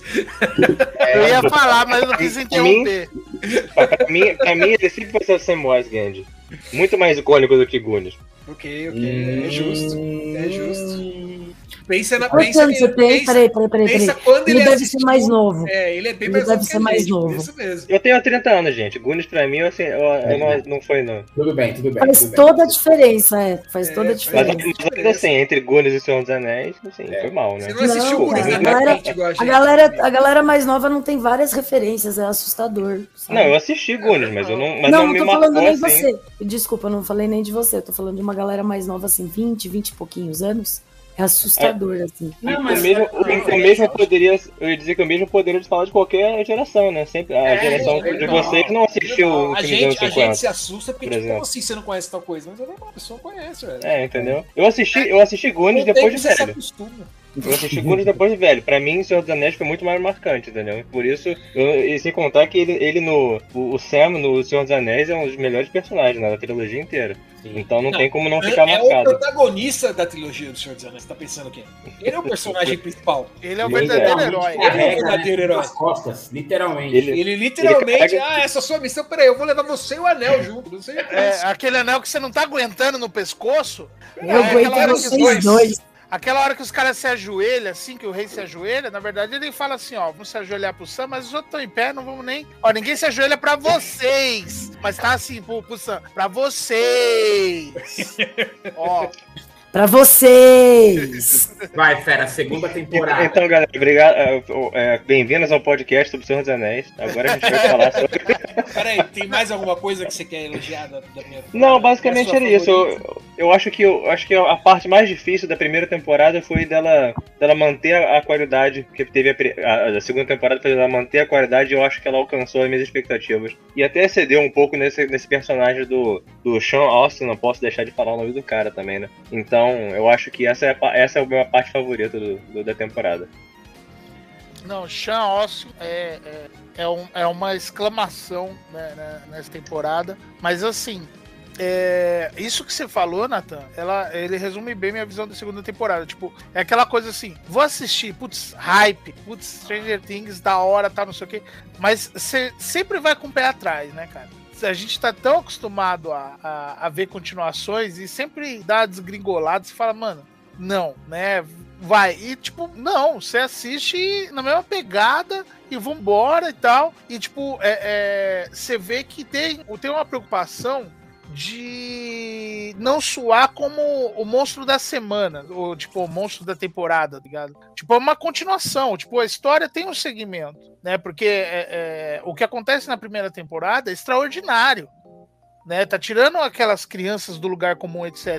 Mas, tipo, não, não tem aquele final assim, né? Tira a máscara, ah, descobrimos o vilão, o dono do parque, né? E tal, e aí na outra, na outra temporada é outro, né? Não, é uma continuação. Isso surpreendeu muito na, na segunda temporada, porque, tipo assim, é, eu confesso que eu achei, eu falei, meu, a primeira foi muito boa pros caras manter o nível. Sim. Né? A primeira foi muito boa pros caras manter o nível. E na verdade, não. Na verdade, meu, você vê uma crescente. Você né? vê Você vê uma crescente. O segredo foi o fanservice Goonies, tá ligado? Tipo, vamos manter isso daí. Essa, essa segunda temporada eu É, acho ainda essa foi mais Goonies que a primeira, né? Mas- Tem é mais. Não, sim, aquele por causa clima de, de, caça ao tesouro, Sim. assim, sabe? Deles procurando, a, né? Tentando descobrir o que tá acontecendo e tal, e pegando o mapa e o Caça 4. É uma pegada muito Goonies. O que eu gosto mais dessa segunda temporada é o Dustin. O personagem dele brilha demais nessa temporada. Sim. Demais, demais, demais, demais, demais, né? É, ele cresce muito o, personagem, personagem durante a série, cara. É, e é impressionante as coisas que ele. é, a atuação do menino também convence muito no personagem. É, para mim, a segunda temporada, o Dustin é o personagem que mais, que mais brilha. Desculpa, Yuri, que, que, qual que é a sua. É, é a pegada Goonies também? Ou você tem mais alguma coisa que. Não, a gente até perdoa a Joyce tá com outro cara, porque é o Mike, quer dizer, o, o Bob, entendeu? Tipo, falando, não, firmeza, foi, né, precisou, aconteceu, acabou. Não, É, mas o lance da. Joyce com o Hopper também, eu acho massa, que também foi meio orgânico, né? Tipo. Sim, tem todo um... Eles, eles se aproximaram, rolou um trauma, né? Esse trauma acaba que você tá com a pessoa junto ali, é lembrar do trauma, né? Rola um afastamento, aí você vê que lá tá, tá além do trauma, sabe? Então, assim, ficou bacana, sabe? A, a hora que, que rola, né? Você fala, aê, você bate palma, fala, aê! Isso. Isso, entendeu? É, é bem essa, é, é essa vibe. Tem uma construção, né? É. Só que a gente perdoa, né? Exatamente por isso. Porque é um Quem nunca, único né? principal Quem e acabou. É, exato. Precisou dar um desvio, um valorizar o outro. O Bob precisava ser o herói, entendeu? Sabe? Aquelas coisas maravilhosas. Eu gostei muito da segunda temporada por manter o ritmo né, por mostrar mais um monstrão maior, mais forte, com mais dentes, que nem vai na progressão de tudo, e de estar satisfatório e feliz, né? Tipo, porra, legal, acabou, cadê a terceira? Né? Boa. Faltou quem? Alessio? É, eu vou ser contra a maioria aí e vou defender a número 8, tá? Gostei muito dessa parte. É minha parte favorita da segunda temporada, sim, tá? Foram-se todos vocês. Eu não tenho nada contra. É, Eu não tenho nada contra essa, essa, essa parte da temporada. É porque, assim como eu falei, eu, eu, eu, eu gosto, eu brinco, né? Por exemplo, é, Harry Potter hoje em dia é uma coisa que dá muito, muito falar que gosta muito por causa que a J.K. Rowling só fala merda, né? Mas tudo que rolava fora de Hogwarts, eu gostava mais do que que rolava em Hogwarts. Né? Então aquele comecinho tinha, que tinha um busão maluco lá, eles indo, eles indo pra Homesgate, quando mostra que as coisas acontecem além dali e tem consequências ali, entendeu? E isso me fascina muito, essa coisa do, do world building, né? E, e eu achei da hora o world building do, do, de mostrar que tem coisas que rolam. A coisa não está, apesar de Hawkins ser importante, né? As coisas não são restritas a Hawkins, né? E sem contar que, por exemplo, tem referências aos invisíveis nessa parte da, da, da nessa parte do ar e tudo mais. Então, eu gosto muito. E aí, claro, né? Você tem. E, e tem o que a galera falou realmente também do questão dos personagens, né? O, o, o, e claramente a parceria entre o Steve e Dust. Não tem como não, não, não gostar disso. Apesar que eu, eu gosto bastante do Lucas. Porque ele é um cara que ele tem essa coisa de que ele, ele é nerd, só que, só que ele, ele, ele sempre teve um lado meio descolado, né? De ele tá ali, mas você vê que ele tinha um pezinho, e, e eu achei massa que, que mostrou ele tentando um jeito diferente na quarta temporada. É, eu já tentei fazer uma coisa parecida fui pra quinta série, foi um fracasso total também, entendeu? Né? Voltei, às, voltei às origens, então é, é, é muito louco isso. Cara, eu esqueci que a Max aparece já nessa segunda temporada. Eu pensei que era só Sim. na terceira. A Max é uma personagem incrível também. A Max é uma personagem É incrível. a minha favorita. Desde que ela, Ela- apareceu. a É, ela é, ela é a minha incrível. Ela, ela chega, tipo, ela é, ela é decidida, ela tem uma personalidade forte, ela, tipo, é, dá um, um- um show no, no elenco, no elenco masculino da idade dela ali, dá, dá três voltas em volta deles ali, enquanto eles estão embasbacados, né? Ela é, ela é uma força da natureza, praticamente. É, eu Sim. gosto, Muito gosto do, Hop, do Hopper, do Murray e do Lucas. São meus favoritos. Tá certo. Vamos então para a terceira temporada, mais polêmica aí. É, eu vou começar aqui pular um pouco a fila e vou dizer que eu adoro odiar o Bill. Eu odeio amar o Billy. É, Billy, desculpa. contrário. Eu, eu odeio amar o Billy. Eu adoro odiar o Billy. Puta que pariu, mano. O, o quanto me dá uma vontade de meter um soco no meio da fuça dele e quase Então, mas, mas é mesmo lance momentos que pai- ele aparece. É mesmo lance do pai do Mike, né? É, é- é- é- ele é tão imbecil que me fascina. Entendeu? Me fascina, Porque assim, é, é- é um puta personagem, né, cara? Então você fala assim, então assim, então o. o, o- então, assim, Eu acho o- que ele, eu, acho que ele deu subsídio de plot pro Peacemaker, né? De interpretação, sabe? O É, pai idiota que fudeu ele É, e que ele quer fuder o mundo porque ele foi ensinado a isso. Mas. Mas continua aí, Slot, desculpa. Então. É, desculpa, eu que cortei. Não, não, não, não. É, é só isso mesmo. Eu odeio odiar o, o- o personagem, cara. Puta que pariu. É que assim, eu já tive o desprazer de conhecer pessoas parecidas com ele no, no real. E puta que pariu, mano. É, Stranger Things tem essa parada com, com a gente, né? Que foi nerd nos anos, foi nerd ali nos anos 80, pros 90, né? Tem coisa ali que a gente vê, mesmo, mesmo que tenha sido lá, lá nos Estados Unidos, né? Uma ficção, a gente passou por aquilo, né, cara? É foda isso. Essa que nem, por exemplo, né? é, na quarta temporada lá, a cena da, da, a cena da, da Eleven na de patinação. Ela fala assim, pô, mas todo mundo. Aquela, aquela cena do, do Carrie é estranha? Como é que é? Desculpa. É, que assim, todo mundo viu quem tava errado, todo mundo deu risada. Fala assim, que absurdo falar, mano, na, na- na minha sexta série, uma, hora, uma vez na hora do intervalo, tinha essa arquibancada ali da intervalo no pátio, na quadra, baixaram minhas calças, me empurraram da arquibancada. Então, assim, eu rolei a arquibancada com a calça arriada, entendeu? Não, não me machuquei por um milagre divino. E, qual foi? E a galera, a galera veio aqui e fez o quê? Riu!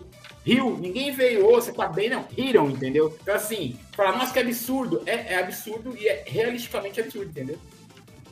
É, aliás, assim, é, tava comentando com a Cintia que é um negócio que é, é óbvio que na, na ficção as coisas elas muitas vezes são exageradas e tal, mas assim, é impressionante o quão onipresente é a representação do bullying em qualquer filme que mostra escola nos Estados Unidos. O que me leva a crer de que, que é real. Deve ser uma escrotização daquele jeito mesmo, que é demonstrado que é sempre assim, é sempre assim, é sempre, não é possível que seja um trope se a realidade não for daquele jeito, né? O que me leva à conclusão que, cara, americanos são muito escrotos, cara. Puta que pariu, mano. Mas é por isso que, cara, por isso que alguns se revoltam, compram arma e faz o que faz.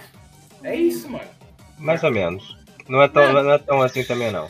Não, ah, eu, eu- cara, é. Não, é, é obviamente que é uma conjunção de fatores, mas esse com certeza É, eu- esse eu acho é- que- em- eu acho que é colabora bastante pra isso. Eu acho que tá simplificando demais aí. Eu acho que a gente tem que. A gente pode Sim, até um sim. certo ponto, mas eu acho que tem uma hora que a gente tem que saber, né? Dar um, dar um passo pra trás. Não, não tô, Pegar um- justificando, estou justificando. Só que você, você tem uma série de fatores que excluem pessoas diversas ali, entendeu? Essas pessoas têm acesso fácil às armas. As pessoas não têm acesso a N coisas. Vai juntando ali, mas enfim, isso aqui são para outro, pra outro podcast. Aproveitando então. Podcast bardenista. É, eu, amo, eu amo duas parcerias dessa temporada.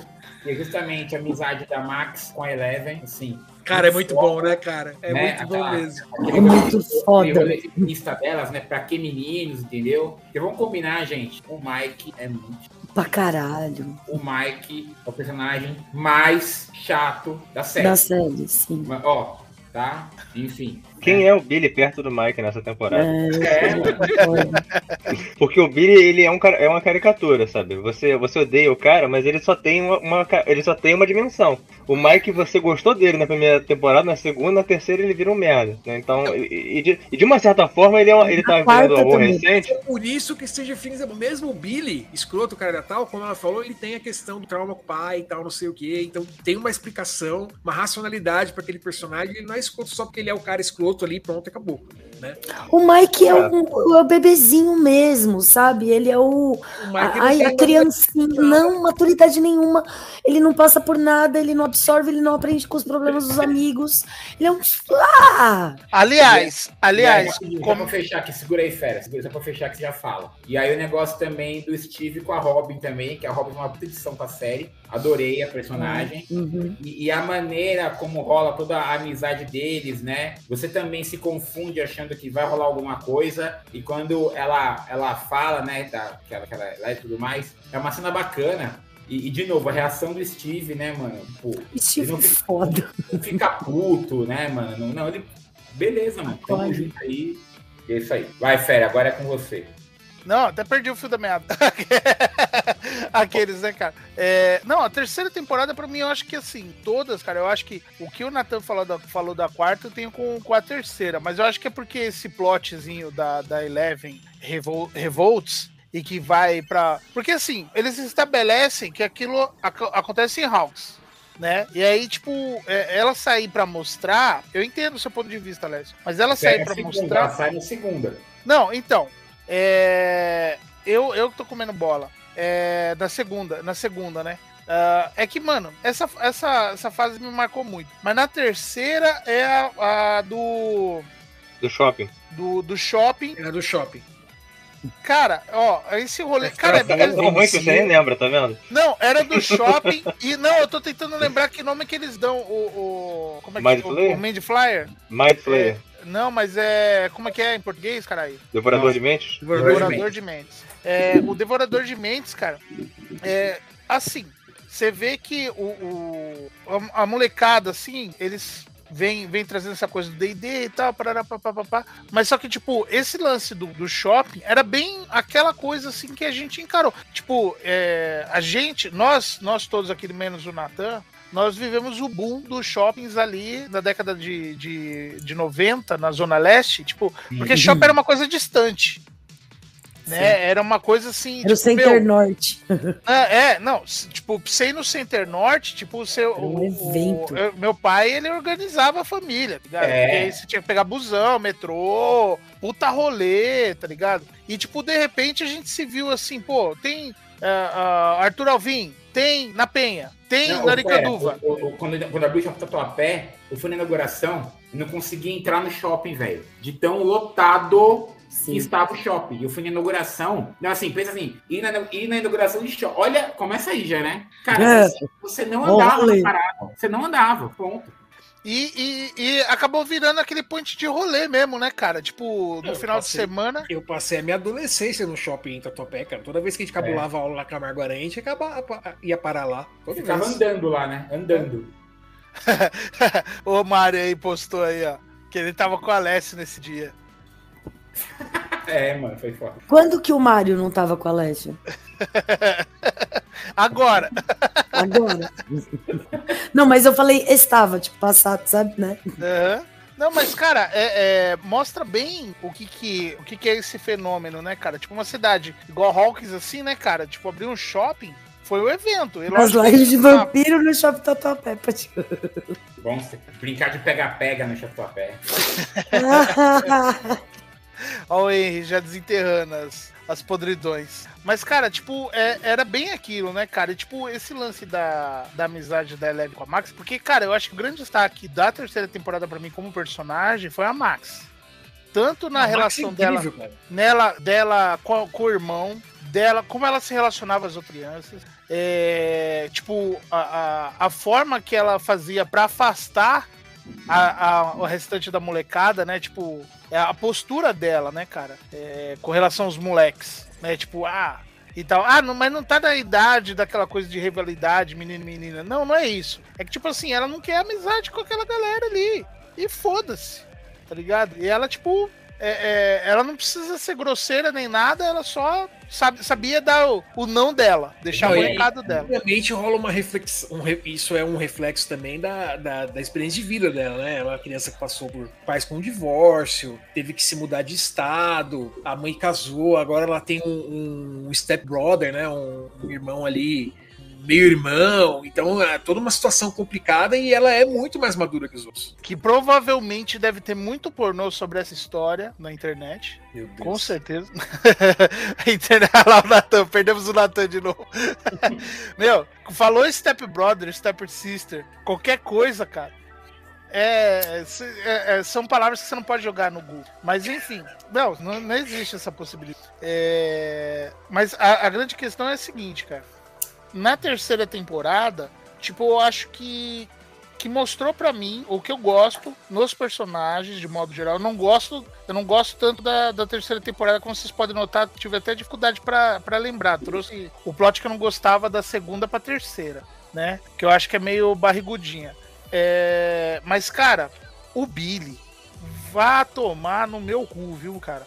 O personagem chato. Cara, chegava as cenas dele, dava vontade de pular, fi. Nossa, como eu te falei, cara, toda vez que ele aparece na tela, dá vontade de dar um soco na cara dele. Meu, eu com certeza eu briguei com muitos Billies, né?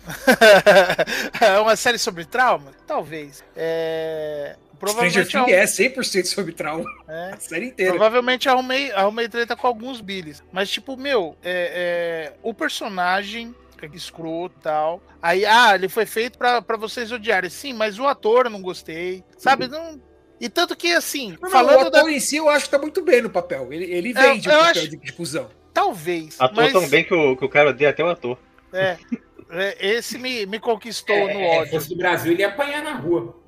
Com cer... Mano, com certeza ele não seria metade do que ele é, né, cara? Ali na série ali, porque ele ia tomar um pau. Então, mas se fosse no Brasil, ele não ia estar com aquele visual. Ele ia estar com o cabelinho mullet e ia ser a turma do sertanejo. Mas ele tá com mullet nessa temporada. Mas ele é da turma do rock porque lá não tem sertanejo. Exatamente. O sertanejo é o rock americano. Por isso que eu fiz essa referência.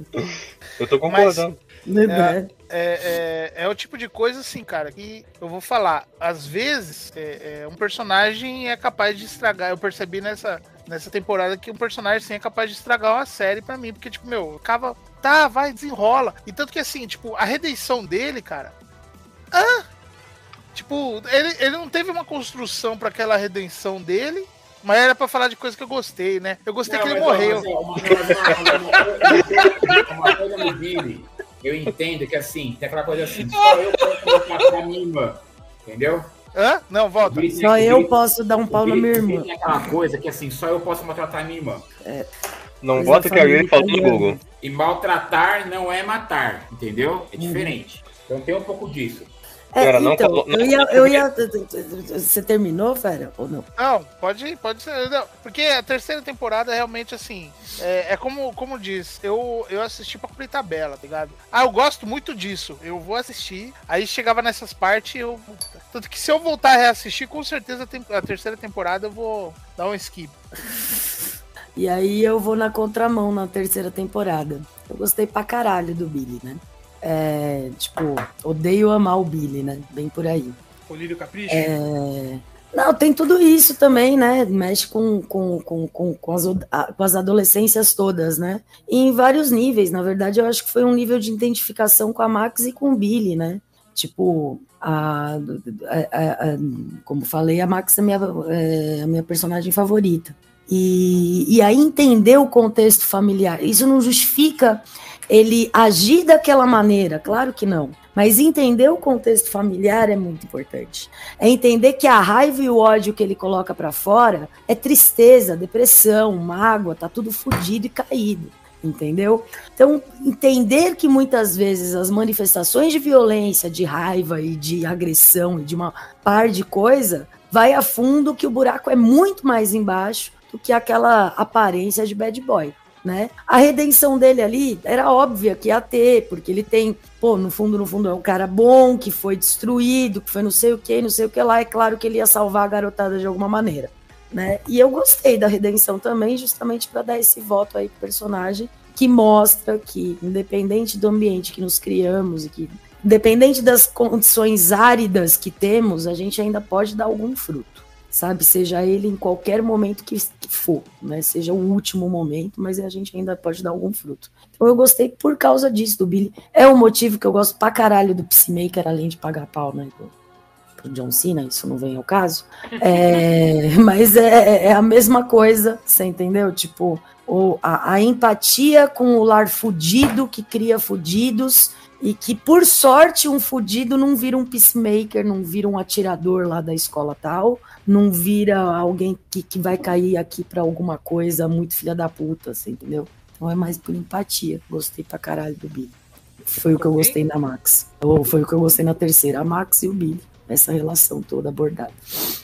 Falta alguém ou vamos pra quarta? Fal- Faltou eu. Diga. Eu fiquei, por, eu fiquei por último porque não tem quase nada que eu gostei nessa temporada. Olha, eu vou, eu vou repetir um pouco do que ele falou. Eu gostei. Ironicamente, uma das partes que eu mais gostei foi, a foi a- o Billy e a relação dele com a Max. E eu achei que ele, como vilão, quando ele tá capturado pelo Mind Flayer, ele era a parte mais sinistra da temporada inteira. Porque você, você se coloca no lugar de uma criança, uma criança, uma, uma garota, né, pequena, olhando para um adulto, para um adulto praticamente, porque ele é um adulto, né? Ele é, ele é adolescente, vírgula. Ele tá lá com seus que, 18, 19 anos, né? Por aí. 20 no, quase no já. mínimo. Então você olha pra ele com aquele todo suado, todo nervoso, com aquela raiva toda que ele já tem, ainda por cima, dominado por uma criatura sobrenatural. É, ele já opinião- assustava ela quando ele era um ser humano, né? Que ele quase Exatamente. atropela os moleques, acelera o carro, Isso. quase atropela os moleques na estrada, os amigos dela e tal. Exatamente, ele já era um psicopata no, no caminho de ser um psicopata. Então eu acho que ele atua muito bem nesse aspecto, né? De, de, ser, de ser intimidador, né? Eu achei que ele foi mais aterrorizante do que o Mind Flayer no geral, sabe? O Mind Flayer, como ele é uma coisa muito abstrata, né?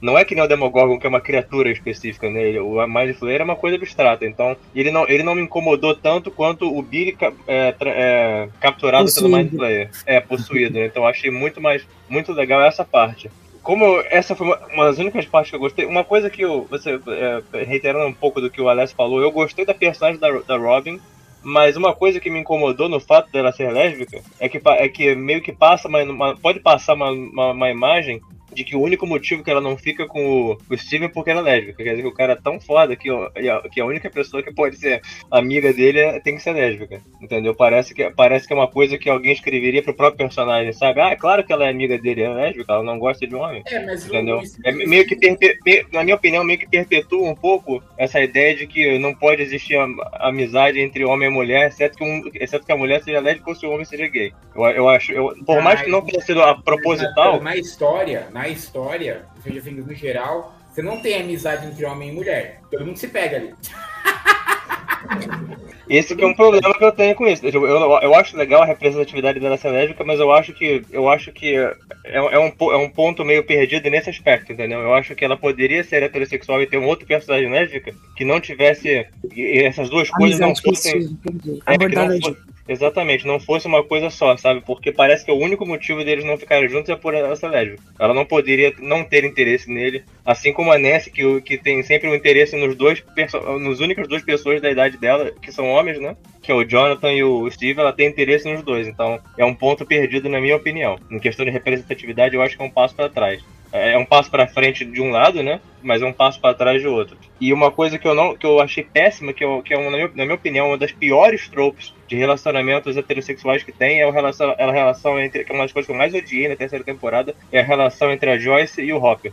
Porque eles, eles fazem aquela trope horrível que eu detesto. Pri- Principalmente, eu detesto como ser humano e detesto mais ainda como psicólogo. Essa trope que você tem, que se você grita e você abusa um do outro verbalmente é porque você se ama. Vocês, vocês se amam. Eles, eles ficam xingando e gritando um com o outro o tempo inteiro, cada minuto deles na tela, é, eles sendo tóxicos um com o outro. E o Hopper também é tóxico com o Eleven, sendo, sendo extremamente overprotector, sendo que ele não era assim na segunda temporada e eh, chega até a ameaçar de matar o, o Mike, que é uma coisa que é absurda, na minha opinião. Ele, o personagem dele foi totalmente destruído nessa terceira temporada do que ele era na segunda. Em vez, de, em, em vez dele. É, é, é aquilo que eu falei, né? Em vez de haver um- uma evolução no personagem do Hopper, de criar um vínculo maior entre ele e Eleven, ocorreu, ocorreu um passo para trás e ele virou um clichê do, de uma representatividade negativa de pessoas masculinas dos anos 80. Vocês falaram né, que eles, eles fizeram o seriado, mas eles, eles cortaram o racismo, a homofobia, essas coisas, mas Cara, nesse mas- aspecto eles não Mas cortaram. Quem, quem nunca tomou um susto de um- pai da namorada, cara? Pera aí. Não, mas Acho você, ele você realmente, mas vo- ah, eu vou matar esse moleque. É, Não, mas o jeito que ele se comporta a temporada inteira não é um jeito que uma pessoa, que um, que um, que um herói do seriado deveria se comportar. E a relação Ai, entre ele e a não, Joyce é não. extremamente. A relação entre ele e a Joyce é extremamente tóxica a temporada Sim, toda. E no, e no final, o seriado quer que a gente acredite que a gente engula. Ah, eles se, eles se odeiam porque eles se amam. E eu odeio essa tropa com todas as minhas forças. Como eu falei, como ser humano e como psicólogo. Isso é, isso é uma Mas- coisa que não deveria. Olha, não deveria. eu A acho que. relação com o Mario é baseada nisso, cara. Oi? Minha relação com o Mario é baseada nisso. Fala aí, não é, Zote? Não é, fera? Se o Mario estiver ouvindo, ele vai falar, é verdade. é um O Mario é- insultando o outro tempo inteiro. Mas assim, uma, uma, uma coisa interessante também é que mostra o, o, o Hopper humano, é exatamente o que o, que o Rafa falou lá no começo. O que, que é um herói? O cara que não. Uma pessoa que não tem condições pra, mas não. não fala, foda-se, vamos eu pra discordo. cima. Mas eu assim, discordo. Rapidinho. é- só, é- é- só, só para terminar o raciocínio. E não, não defendo que as relações têm que ser tóxicas, não. Isso tem que mudar esse conceito. Mas entrando na construção que foi a relação deles, os traumas que ele teve, os apegos que ele estava tendo, ele mesmo estava numa crise fodida de ansiedade, exacerbando com ciúme e controle. É novamente a gente te- vendo um negócio muito raso e não indo na profundidade. É, o Robert Ele depois desde vai- a primeira temporada, né, gente? Não, mas deixa Meu, eu. meu Deixa eu fa- herói, mas, meu, até- Não, mas deixa eu fazer uma, mas deixa eu fazer uma, um comentário sobre isso. Isso seria muito legal e muito bom se isso fosse mostrado como, como uma coisa errada. No seriado, em momento nenhum, isso é mostrado como errado. Esse que é o meu problema, entendeu?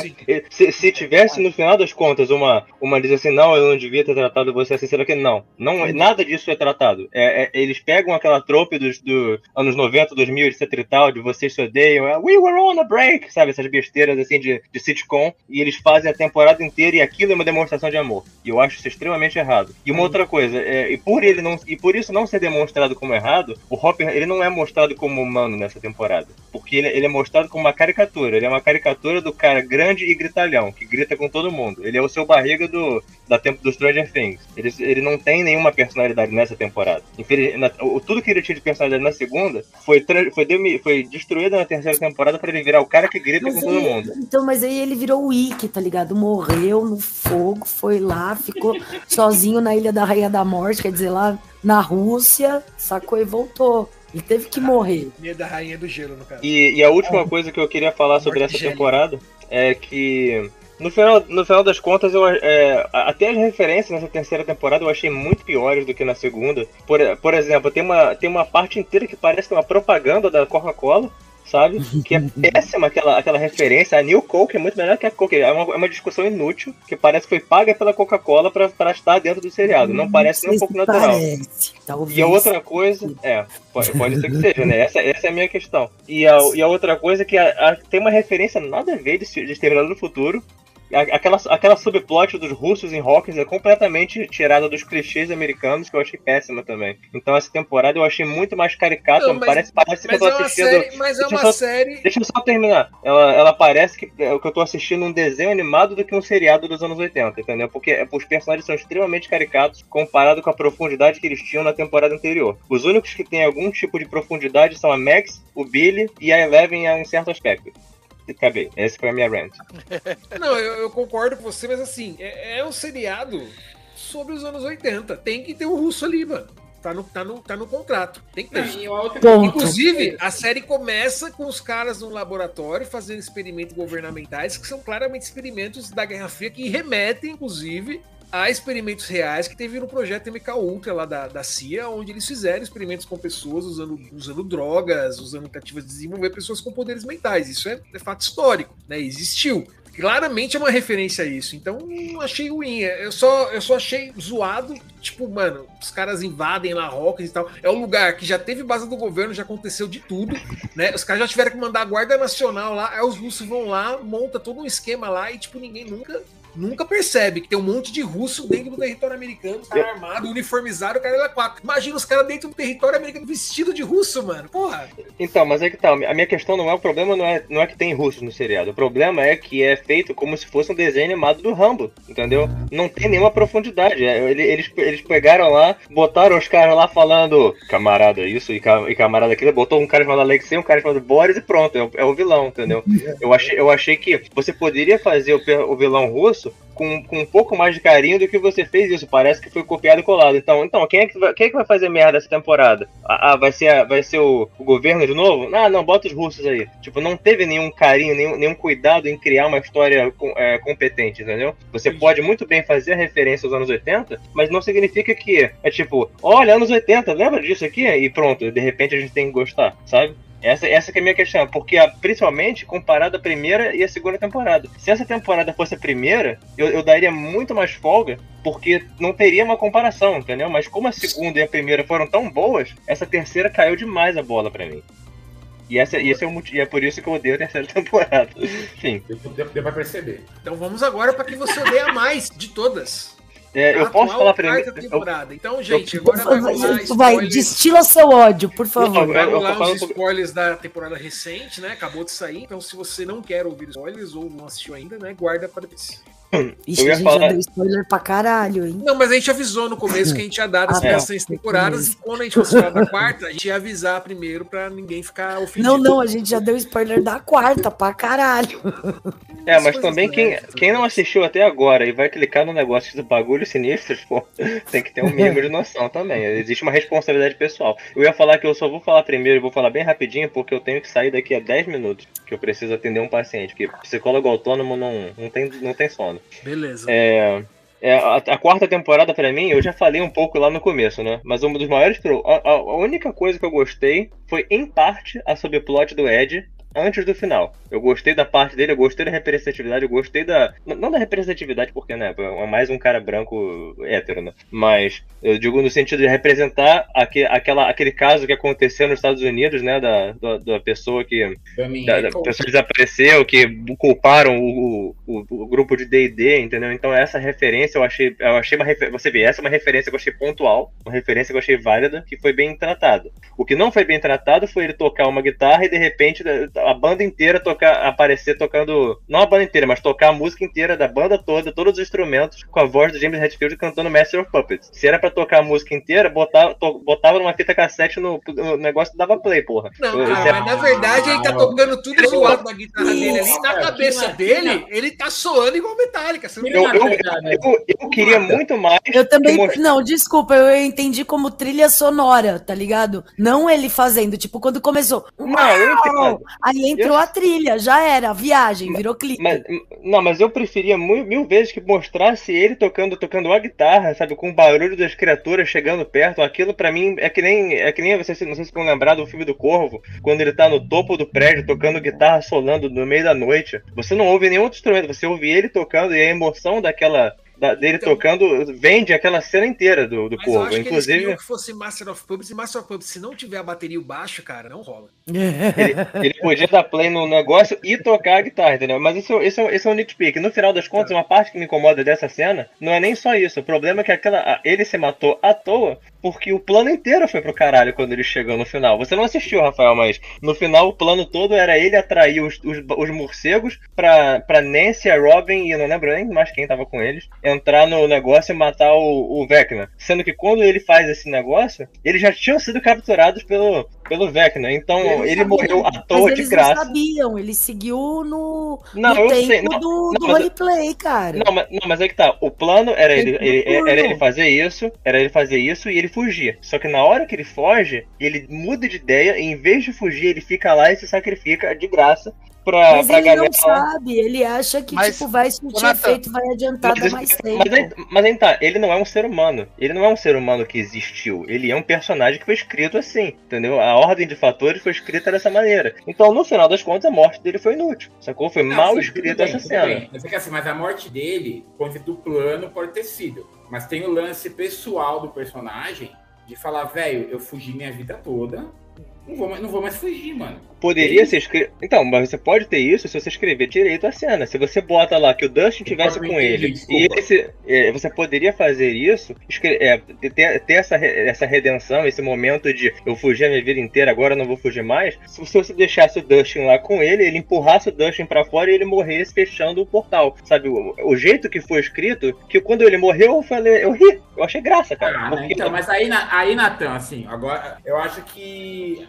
Então, eu não tô errado porque isso é uma coisa subjetiva, sacou? Na minha opinião, foi uma morte estúpida, entendeu? Eu não- eu- Não, e, não, e a cena final, e a, e a cena... Eu- você vai levando em conta só o plano. E, e não, aí- eu tô, não, eu tô levando em conta que isso é uma ordem, isso, eu tô levando em conta que isso é uma obra que foi escrita dessa maneira. Ela poderia ter sido escrita de uma maneira que a morte dele tivesse mais, mais é, que tivesse mais impacto. Por exemplo, Mas a morte tem, do mas na tem, temporada cara. anterior. Tem, A- tem. Ou a morte do Bob na segunda temporada também. Foi, Não, foram mortes assim, que tiveram um impacto maior. Se você quiser pegar a morte do Bob e provar que ela é estúpida, eu provo. Por A mais B.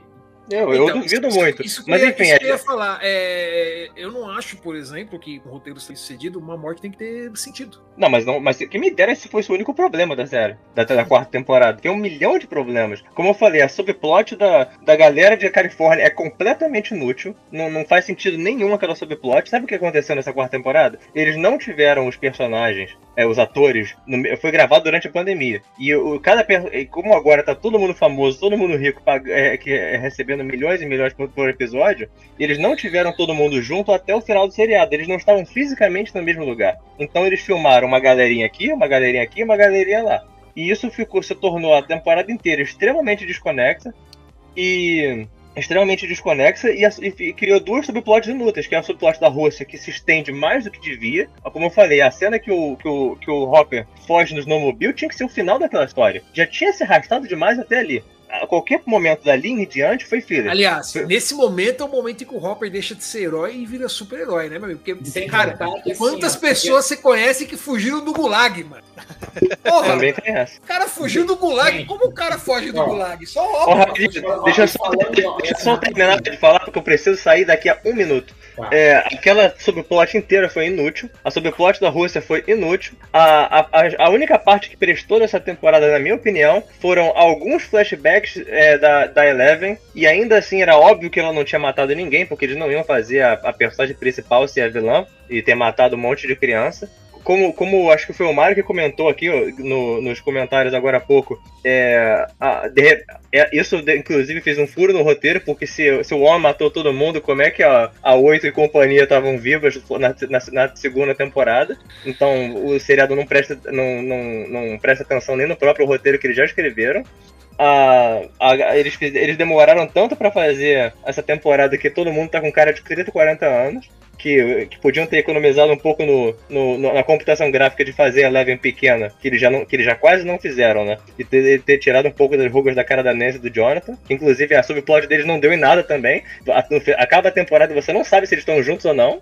E a, e a última coisa que eu vou falar sobre essa temporada é que a cena final do, do Dustin falando pro pai dele, pro pai do Ed, né?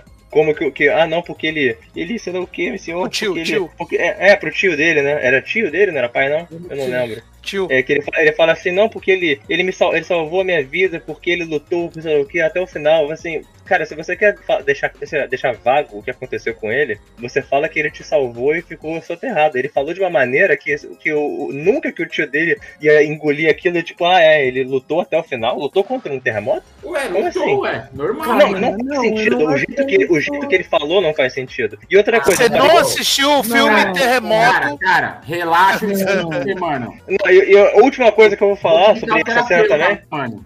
Então, mas é que tá, eu tenho que. Eu não, eu não consigo desligar o cérebro pra assistir o negócio, né? Ah, Principalmente, então. principalmente quando a, a- a segunda e a primeira temporada foram excelentes. Eu não consigo de- é, baixar o nível de que eu espero a, a, a excelência de um seriado, né? Você tem que melhorar a cada temporada, você não tem que piorar a cada temporada. É. E, e outra coisa, no final das contas, aquela. Aquele terremoto todo, aquele monte de coisa, aquela nuvem de fumaça, aquelas veias é, é, de vermelho sangue, no final morreram 22 pessoas. Eu pensei, caraca, né? O One matou mais no primeiro episódio do que ele matou no, no final da terceira temporada. Uma coisa que eu, eu, eu, eu- juro que é a última coisa que eu tenho que correr pra atender meu paciente agora. Não, É eu tô, que tava preocupado o- já. Não, o terceiro, o, o- um, um problema enorme que eles fizeram também, que o Mind Flayer é muito mais assustador do que o Vecna. O Vecna, ele, ele fala assim, é o general do Mind Flayer. Mas, cara, se o Mind Flayer já veio, você já derrotaram o Mind Flayer, qual é a graça do Vecna? Você mata o boss primeiro e depois você vai pro sub-boss? Não, não, não- Mas na o verdade, quem Vecna... criou, quem criou o Mind Flayer foi o Vecna. Mostra isso na série, mano. Não, ele não criou o Mind Flayer. Ele Criou, criou, mostra. Eu não lembro disso. Mas, mas, mas o Mind Flayer, ele, ele cria mais... O Mind Flayer cria mais problemas pra galera do que o Vecna cria, no final das Tudo bem, contas. porque ele é maior, pá, coisa e tal, mas o Vecna criou o Mind Flayer. É, mas, pra- mas no final das contas parece que ele é um boss e do o, e o Vecna é o... É o... Não, porque minha, minha consulta é às 10 em ponto, faltam dois minutos ainda, por isso eu tô contando os minutinhos aqui. Mas o. Mas enfim, Cara, é, pra mim essa ficar sem fazer temporada. uma piada Mario, né, mano? Pra mim, essa, pra mim essa temporada foi péssima. Eu odiei assim, quase cada minuto. E, e, infelizmente eu acho que a próxima temporada eu não sei nem se eu vou assistir. Porque eu, se, se a, se a qualidade dessa temporada foi como. Eu sei, que, eu sei que, pelo visto, a minha opinião não é popular.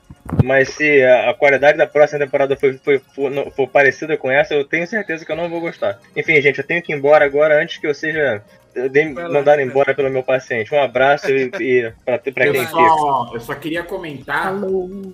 Porque falando até em termos de roteiro mesmo, né? Porque é, o Ed sobreviver dá um problema muito grande, porque tem que ter todo um plot pra provar que ele é inocente, né? E, e tem um lance que até hoje a população geral de Hawks não sabe o que está acontecendo, né? Quem sabe é a molecada, o Hopper, a Joyce e tudo mais. Mas. Nossa, mano. Enfim. Então, eu não vi até o final, mas eu não sei se isso realmente seria um Ai, problema, o Alex, porque tipo, o governo tá envolvido, os caras podiam botar ele num programa de proteção a testemunhas da vida lá e dar outra identidade pra ele. Foda-se, ele já não tem. Ele já não tem família mesmo, tem só um tio lá e. E, tipo, É, bom, enfim. Mas eu falar mal de como o Dustin falou com o tio dele, ô, aí, aí Não. eu fiquei bravo, hein? Eu fiquei bravo, hein? Mas tudo bem. Ed, bem-vinda, Ed. Oi, eu tava arrumando. tá? A gente tá quase no finalzinho aqui. Conta pra gente as- aí o que, que É. você gosta ou desgosta de bagulhos sinistros. Você tá na Eu casa nova, é isso? só- Não, eu tô na casa da minha tia. Tá. Tô em São Paulo, tô em São Caetano, né? É, não vou voltar pra casa. A casa nova. Logo mais. Se Deus quiser. É, eu achei só ok a série até. E eu não aguento mais que vai ter mais uma temporada. Eu não quero mais. Chega. Já tinha que ter Tudo sido isso tá falando da série em uma. geral. Da série em geral também. Tá. Dessa quarta temporada eu achei só ok. Eu gosto muito da primeira. A segunda tem barriga, mas eu acho ok, gosto. A terceira eu gosto muito da ideia do verão, mas toda a parte da- do- dos russos me irrita profundamente. Não gosto, apesar de ser a melhor galera, que é a do Dustin, do Steve, da Robin e da Erika, eu não gosto do, do, do tropo mesmo dos russos. E nessa temporada, então, toda vez que ia pra Rússia, eu pegava o celular, olhava outra coisa, que eu caguei. Mas eu gosto muito, novamente, do pessoal de rock. Mas eu achei que, nossa, podia. Os episódios podiam ser menores. Não precisavam São bem longos, de né? duas horas e meia no final. Que o último episódio é, um duas filme, horas cara. e meia. É. É um filme de duas horas e meia, não precisava de tudo isso. É, e no final, como todas as coisas que aconteceram não deram em nada, porque no final a Max morre, porque ela morreu por um minuto. Então o Vecna consegue o que ele queria, ele abre o portal, e como o Nathan falou, só morreram 22 pessoas, puta que pariu, né? Que, então, por que, que eles fizeram tudo isso? Deixa morrer 22 pessoas. Enfim, né? Ah, novamente, nós temos um personagem muito legal sendo morto. Que na segunda temporada. Quem que foi na segunda temporada mesmo? O Bob. Foi o Bob, isso, é o, é o, o Sam. O- na segunda temporada foi o Bob, na terceira temporada foi aquele russo que ficou com eles, ajudando eles de óculos. Minoff. E agora, é, e agora foi o, o Ed, que eu entendo porque ele falou: Meu, vou morrer porque eu não sou ninguém mesmo, é, as pessoas não vão me aceitar fora daqui, não interessa o que aconteça. Tudo bem que ele ganhe uma, uma identidade nova, etc. Mas no fundo, para ele foi melhor porque foi uma ascensão dele, sabe? Porque ele pegou e como ele mesmo fala, ele não corre, ele não entrou na água para ajudar elas naquele episódio que eles pulam dentro do rio. Ele, ele se, ele se jogou na água porque ele falou, mano, só eu vou ficar pra trás? Que vergonha. Então ele teve vergonha, ele não foi um herói, ele mesmo fala, eu não sou um herói, eu só sou um covarde. Que é exatamente isso. Todo RPGero tem muito isso. A gente muito sabe como agir nas situações, porque a gente é, cria situações hipotéticas. E quando essas situações aparecem na nossa frente, a gente também sabe que se a gente não tem capacidade, a gente simplesmente não faz. A gente corre, a gente foge, a gente se prepara pra. e, Sabe, se eu tô num tiroteio, eu sei que eu tenho que me abaixar. Eu não posso sair correndo que nem uma galinha, em linha reta. Porque, enfim, eu sei que eu tenho que me defender, me proteger. Eu não vou ir atrás do meu atirador para dizer, ó, eu sou maravilhosa. A não ser que eu, por exemplo, como mãe, tenha alguém que eu queira defender e eu prefiro que eu morra a pessoa que eu quero defender, no máximo isso. Mas mesmo assim, a minha primeira ideia é proteger, né? Então, para mim é esse o caso. Então, o Ed ter morrido lá, eu fiquei muito triste, mas nem tanto. Poderia ter sido é, mais impactante para mim ainda, porque eu achei, desculpa, mas assim, os dois momentos, nessa quarta temporada eu chorei duas vezes. Nenhuma outra fez isso. A primeira vez foi quando a Max estava pensando na vida dela. E por que, que ela pensa nos amigos? Porque eles são a única coisa boa que ela tem desde que ela chegou na cidade. Porque a vida dela antes a gente não sabe até hoje direito o que aconteceu com ela, porque ela não é trabalhada. Eu sei mais sobre o, o Ed do que sobre a própria Max. Que tem muito pouco que é falado sobre ela. E a segunda Mas vez. Ela é, ela é fechada, né? É. É, eu acho que tem um misto de não explorarem, mas também de ela não falar, né? Isso. Só que é, eles também não, não tentam explorar, porque você tem uma pequena noção de como era a vida deles, etc, etc. Entendeu? Não é exatamente a mesma, a, a melhor ideia. Eles não, não trabalham. Tipo, eu sei que o pai do Ed foi quem ensinou ele a fazer ligação direta. Porque enquanto os outros, as outras crianças aprendiam a jogar bola, o pai dele ensinava ele a fazer ligação direta. E ele disse: Eu não quero ser assim. E aí ele foi morar com o tio. Então eu sei isso. O Ed tem um histórico. A Max não tem quase um histórico. A vida dela parece que começa em Hawkins, são menções apenas do relacionamento dela com o Billy e acabou. Você não sabe mais nada, o que aconteceu antes, o que não aconteceu. Até a gente não tinha nem a cara da mãe dela até a quarta temporada. Pô, ela é uma personagem dentro do grupo. A gente também, o. A outra coisa. A gente não pais- sabia da condição, basicamente. Basicamente, os pais do negro, a gente também não sabia, cara, até a quarta temporada. Ora, porra. Meu Deus! E a irmã dele já aparecia na terceira, né? Aparecendo na segunda. Na a irmã dele já segunda. aparece. A irmã dele é uma personagem sensacional, cara. Desde quando ela é criança. Puta que pariu, mano. Aquela mina rouba Ela é a cena, muito cara. boa. Ela é sensacional, mano. Eu gosto muito de como ela bota o Ed no lugar dele. Por isso que ela entra no grupo e ela cala a boca dos outros meninos. Que ela simplesmente, ela olha, ele, ele fala um negócio, ah, ela é irmã dele. Aí ela fala assim, nossa, ele é rápido. Como 90% do, do- dos nerdolas por aí, que não ia admitir a menina botando ele no lugar dele. Ele não. Ele sorri e fala, bem-vindo ao grupo. É, sabe? Então, assim, e quando você vê ele falando com a Chrissy, você entende por que, que ele fez isso. Porque ele não é como os outros meninos do grupo.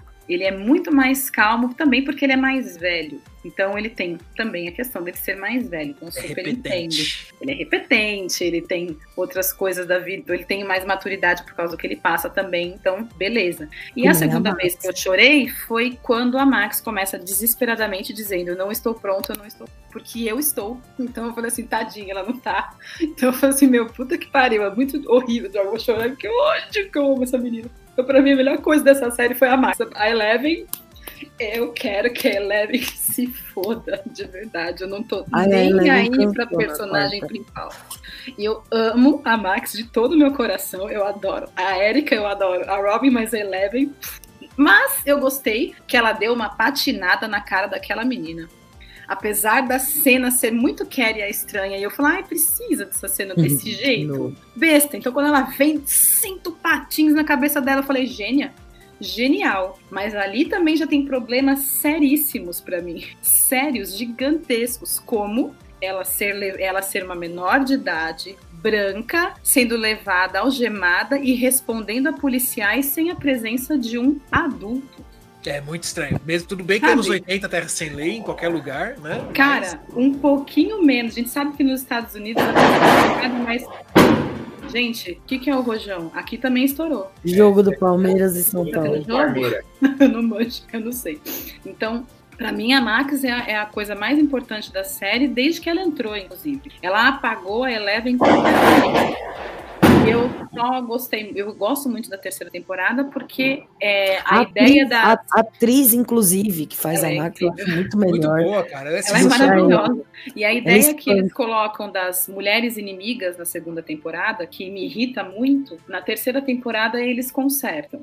Tipo, elas fazem amizade, tipo, para com isso, eu não sou nada disso que você pensa, porque é isso, ela não é mesmo, ela não tá nem aí pra quem o, o Mike é ou não, ela tá cagando pra ele, mas aí fica, nossa, ela tava dando em cima do Mike. Tipo, mano, calma, gata, eu sei que você não conhece nada, mas tenha calma. E eu pergunto novamente, como foi que o Hopper soube o endereço da, da Winona Ryder? Faz sentido nenhum. Quando foi que ele descobriu esse endereço? Porque ele sumiu. Quando eles se mudaram, ele estava morto. É, não faz sentido nenhum. Galera, o Enzo é comunista, é foda, entendeu? É isso. Não, pra mim não é o Enzo comunista que é o problema. É o governo americano ver aquele bando de selo de foice martelo e a caixa. Não, então, eu, eu, eu comentei isso, eu falei, mano, em que, em, que, em que lugar do mundo uma mulher que tava no centro de uma trama governamental, Ai, foi realocada por pessoas do governo para morar em outro estado, que participou de um evento que, que envolveu problemas com a segurança nacional, com a Ai, invasão meu russa em solo americano, em que lugar do mundo essa mulher ia receber uma porra de um pacote do tamanho que cabe, sei lá, um monte de bomba, cheio de selo da União Soviética, e tipo, ninguém, ah, não, normal esse pacote aí, pode entregar para ela que tá tudo bem. Mas assim, muita loucura. Então, pra mim, a série ela foi só ok. E eu não admito que falem mal do Vecna humano, porque eu amo o Jamie Bower. Campbell, sinto muito. De Sweeney Todd ainda, tá? As pessoas vê- viram ele no Crepúsculo, eu não faço ideia de quem ele é no Crepúsculo. Viram ele no. que viram ele no. Como é que é? No outro, Cidade dos Ossos lá. No Cidade dos Ossos eu gosto dele, porque eu, eu adorei ele lá. Mas eu gosto dele antes ainda. E não falem mal dele, que ele é ótimo. Eu sigo ele no Instagram. Então, assim, se, ele- se eu sigo ele é porque ele é bom. Porque senão eu não seguia, não. Mas era só Gente. isso. Não tem muito mais o que falar, não. Passar Era só pra régua. falar oi.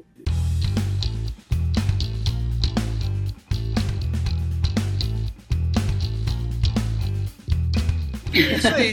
10 horas, gente. Gente, muito obrigado aí pela participação de todos nesse nosso mega episódio sobre bagulhos sinistros. Ficou grande porque, né, é uma série longa, talvez a gente precise dividir aí na hora de lançar. É, muito obrigado pela presença dos nossos queridos amigos aqui, Alessio, Ed, Yuli, Natan que saiu também. E nos vemos semana que vem. Um abraço para todos. Tchau, tchau. Falou! Tchau, falou. Tchau. E-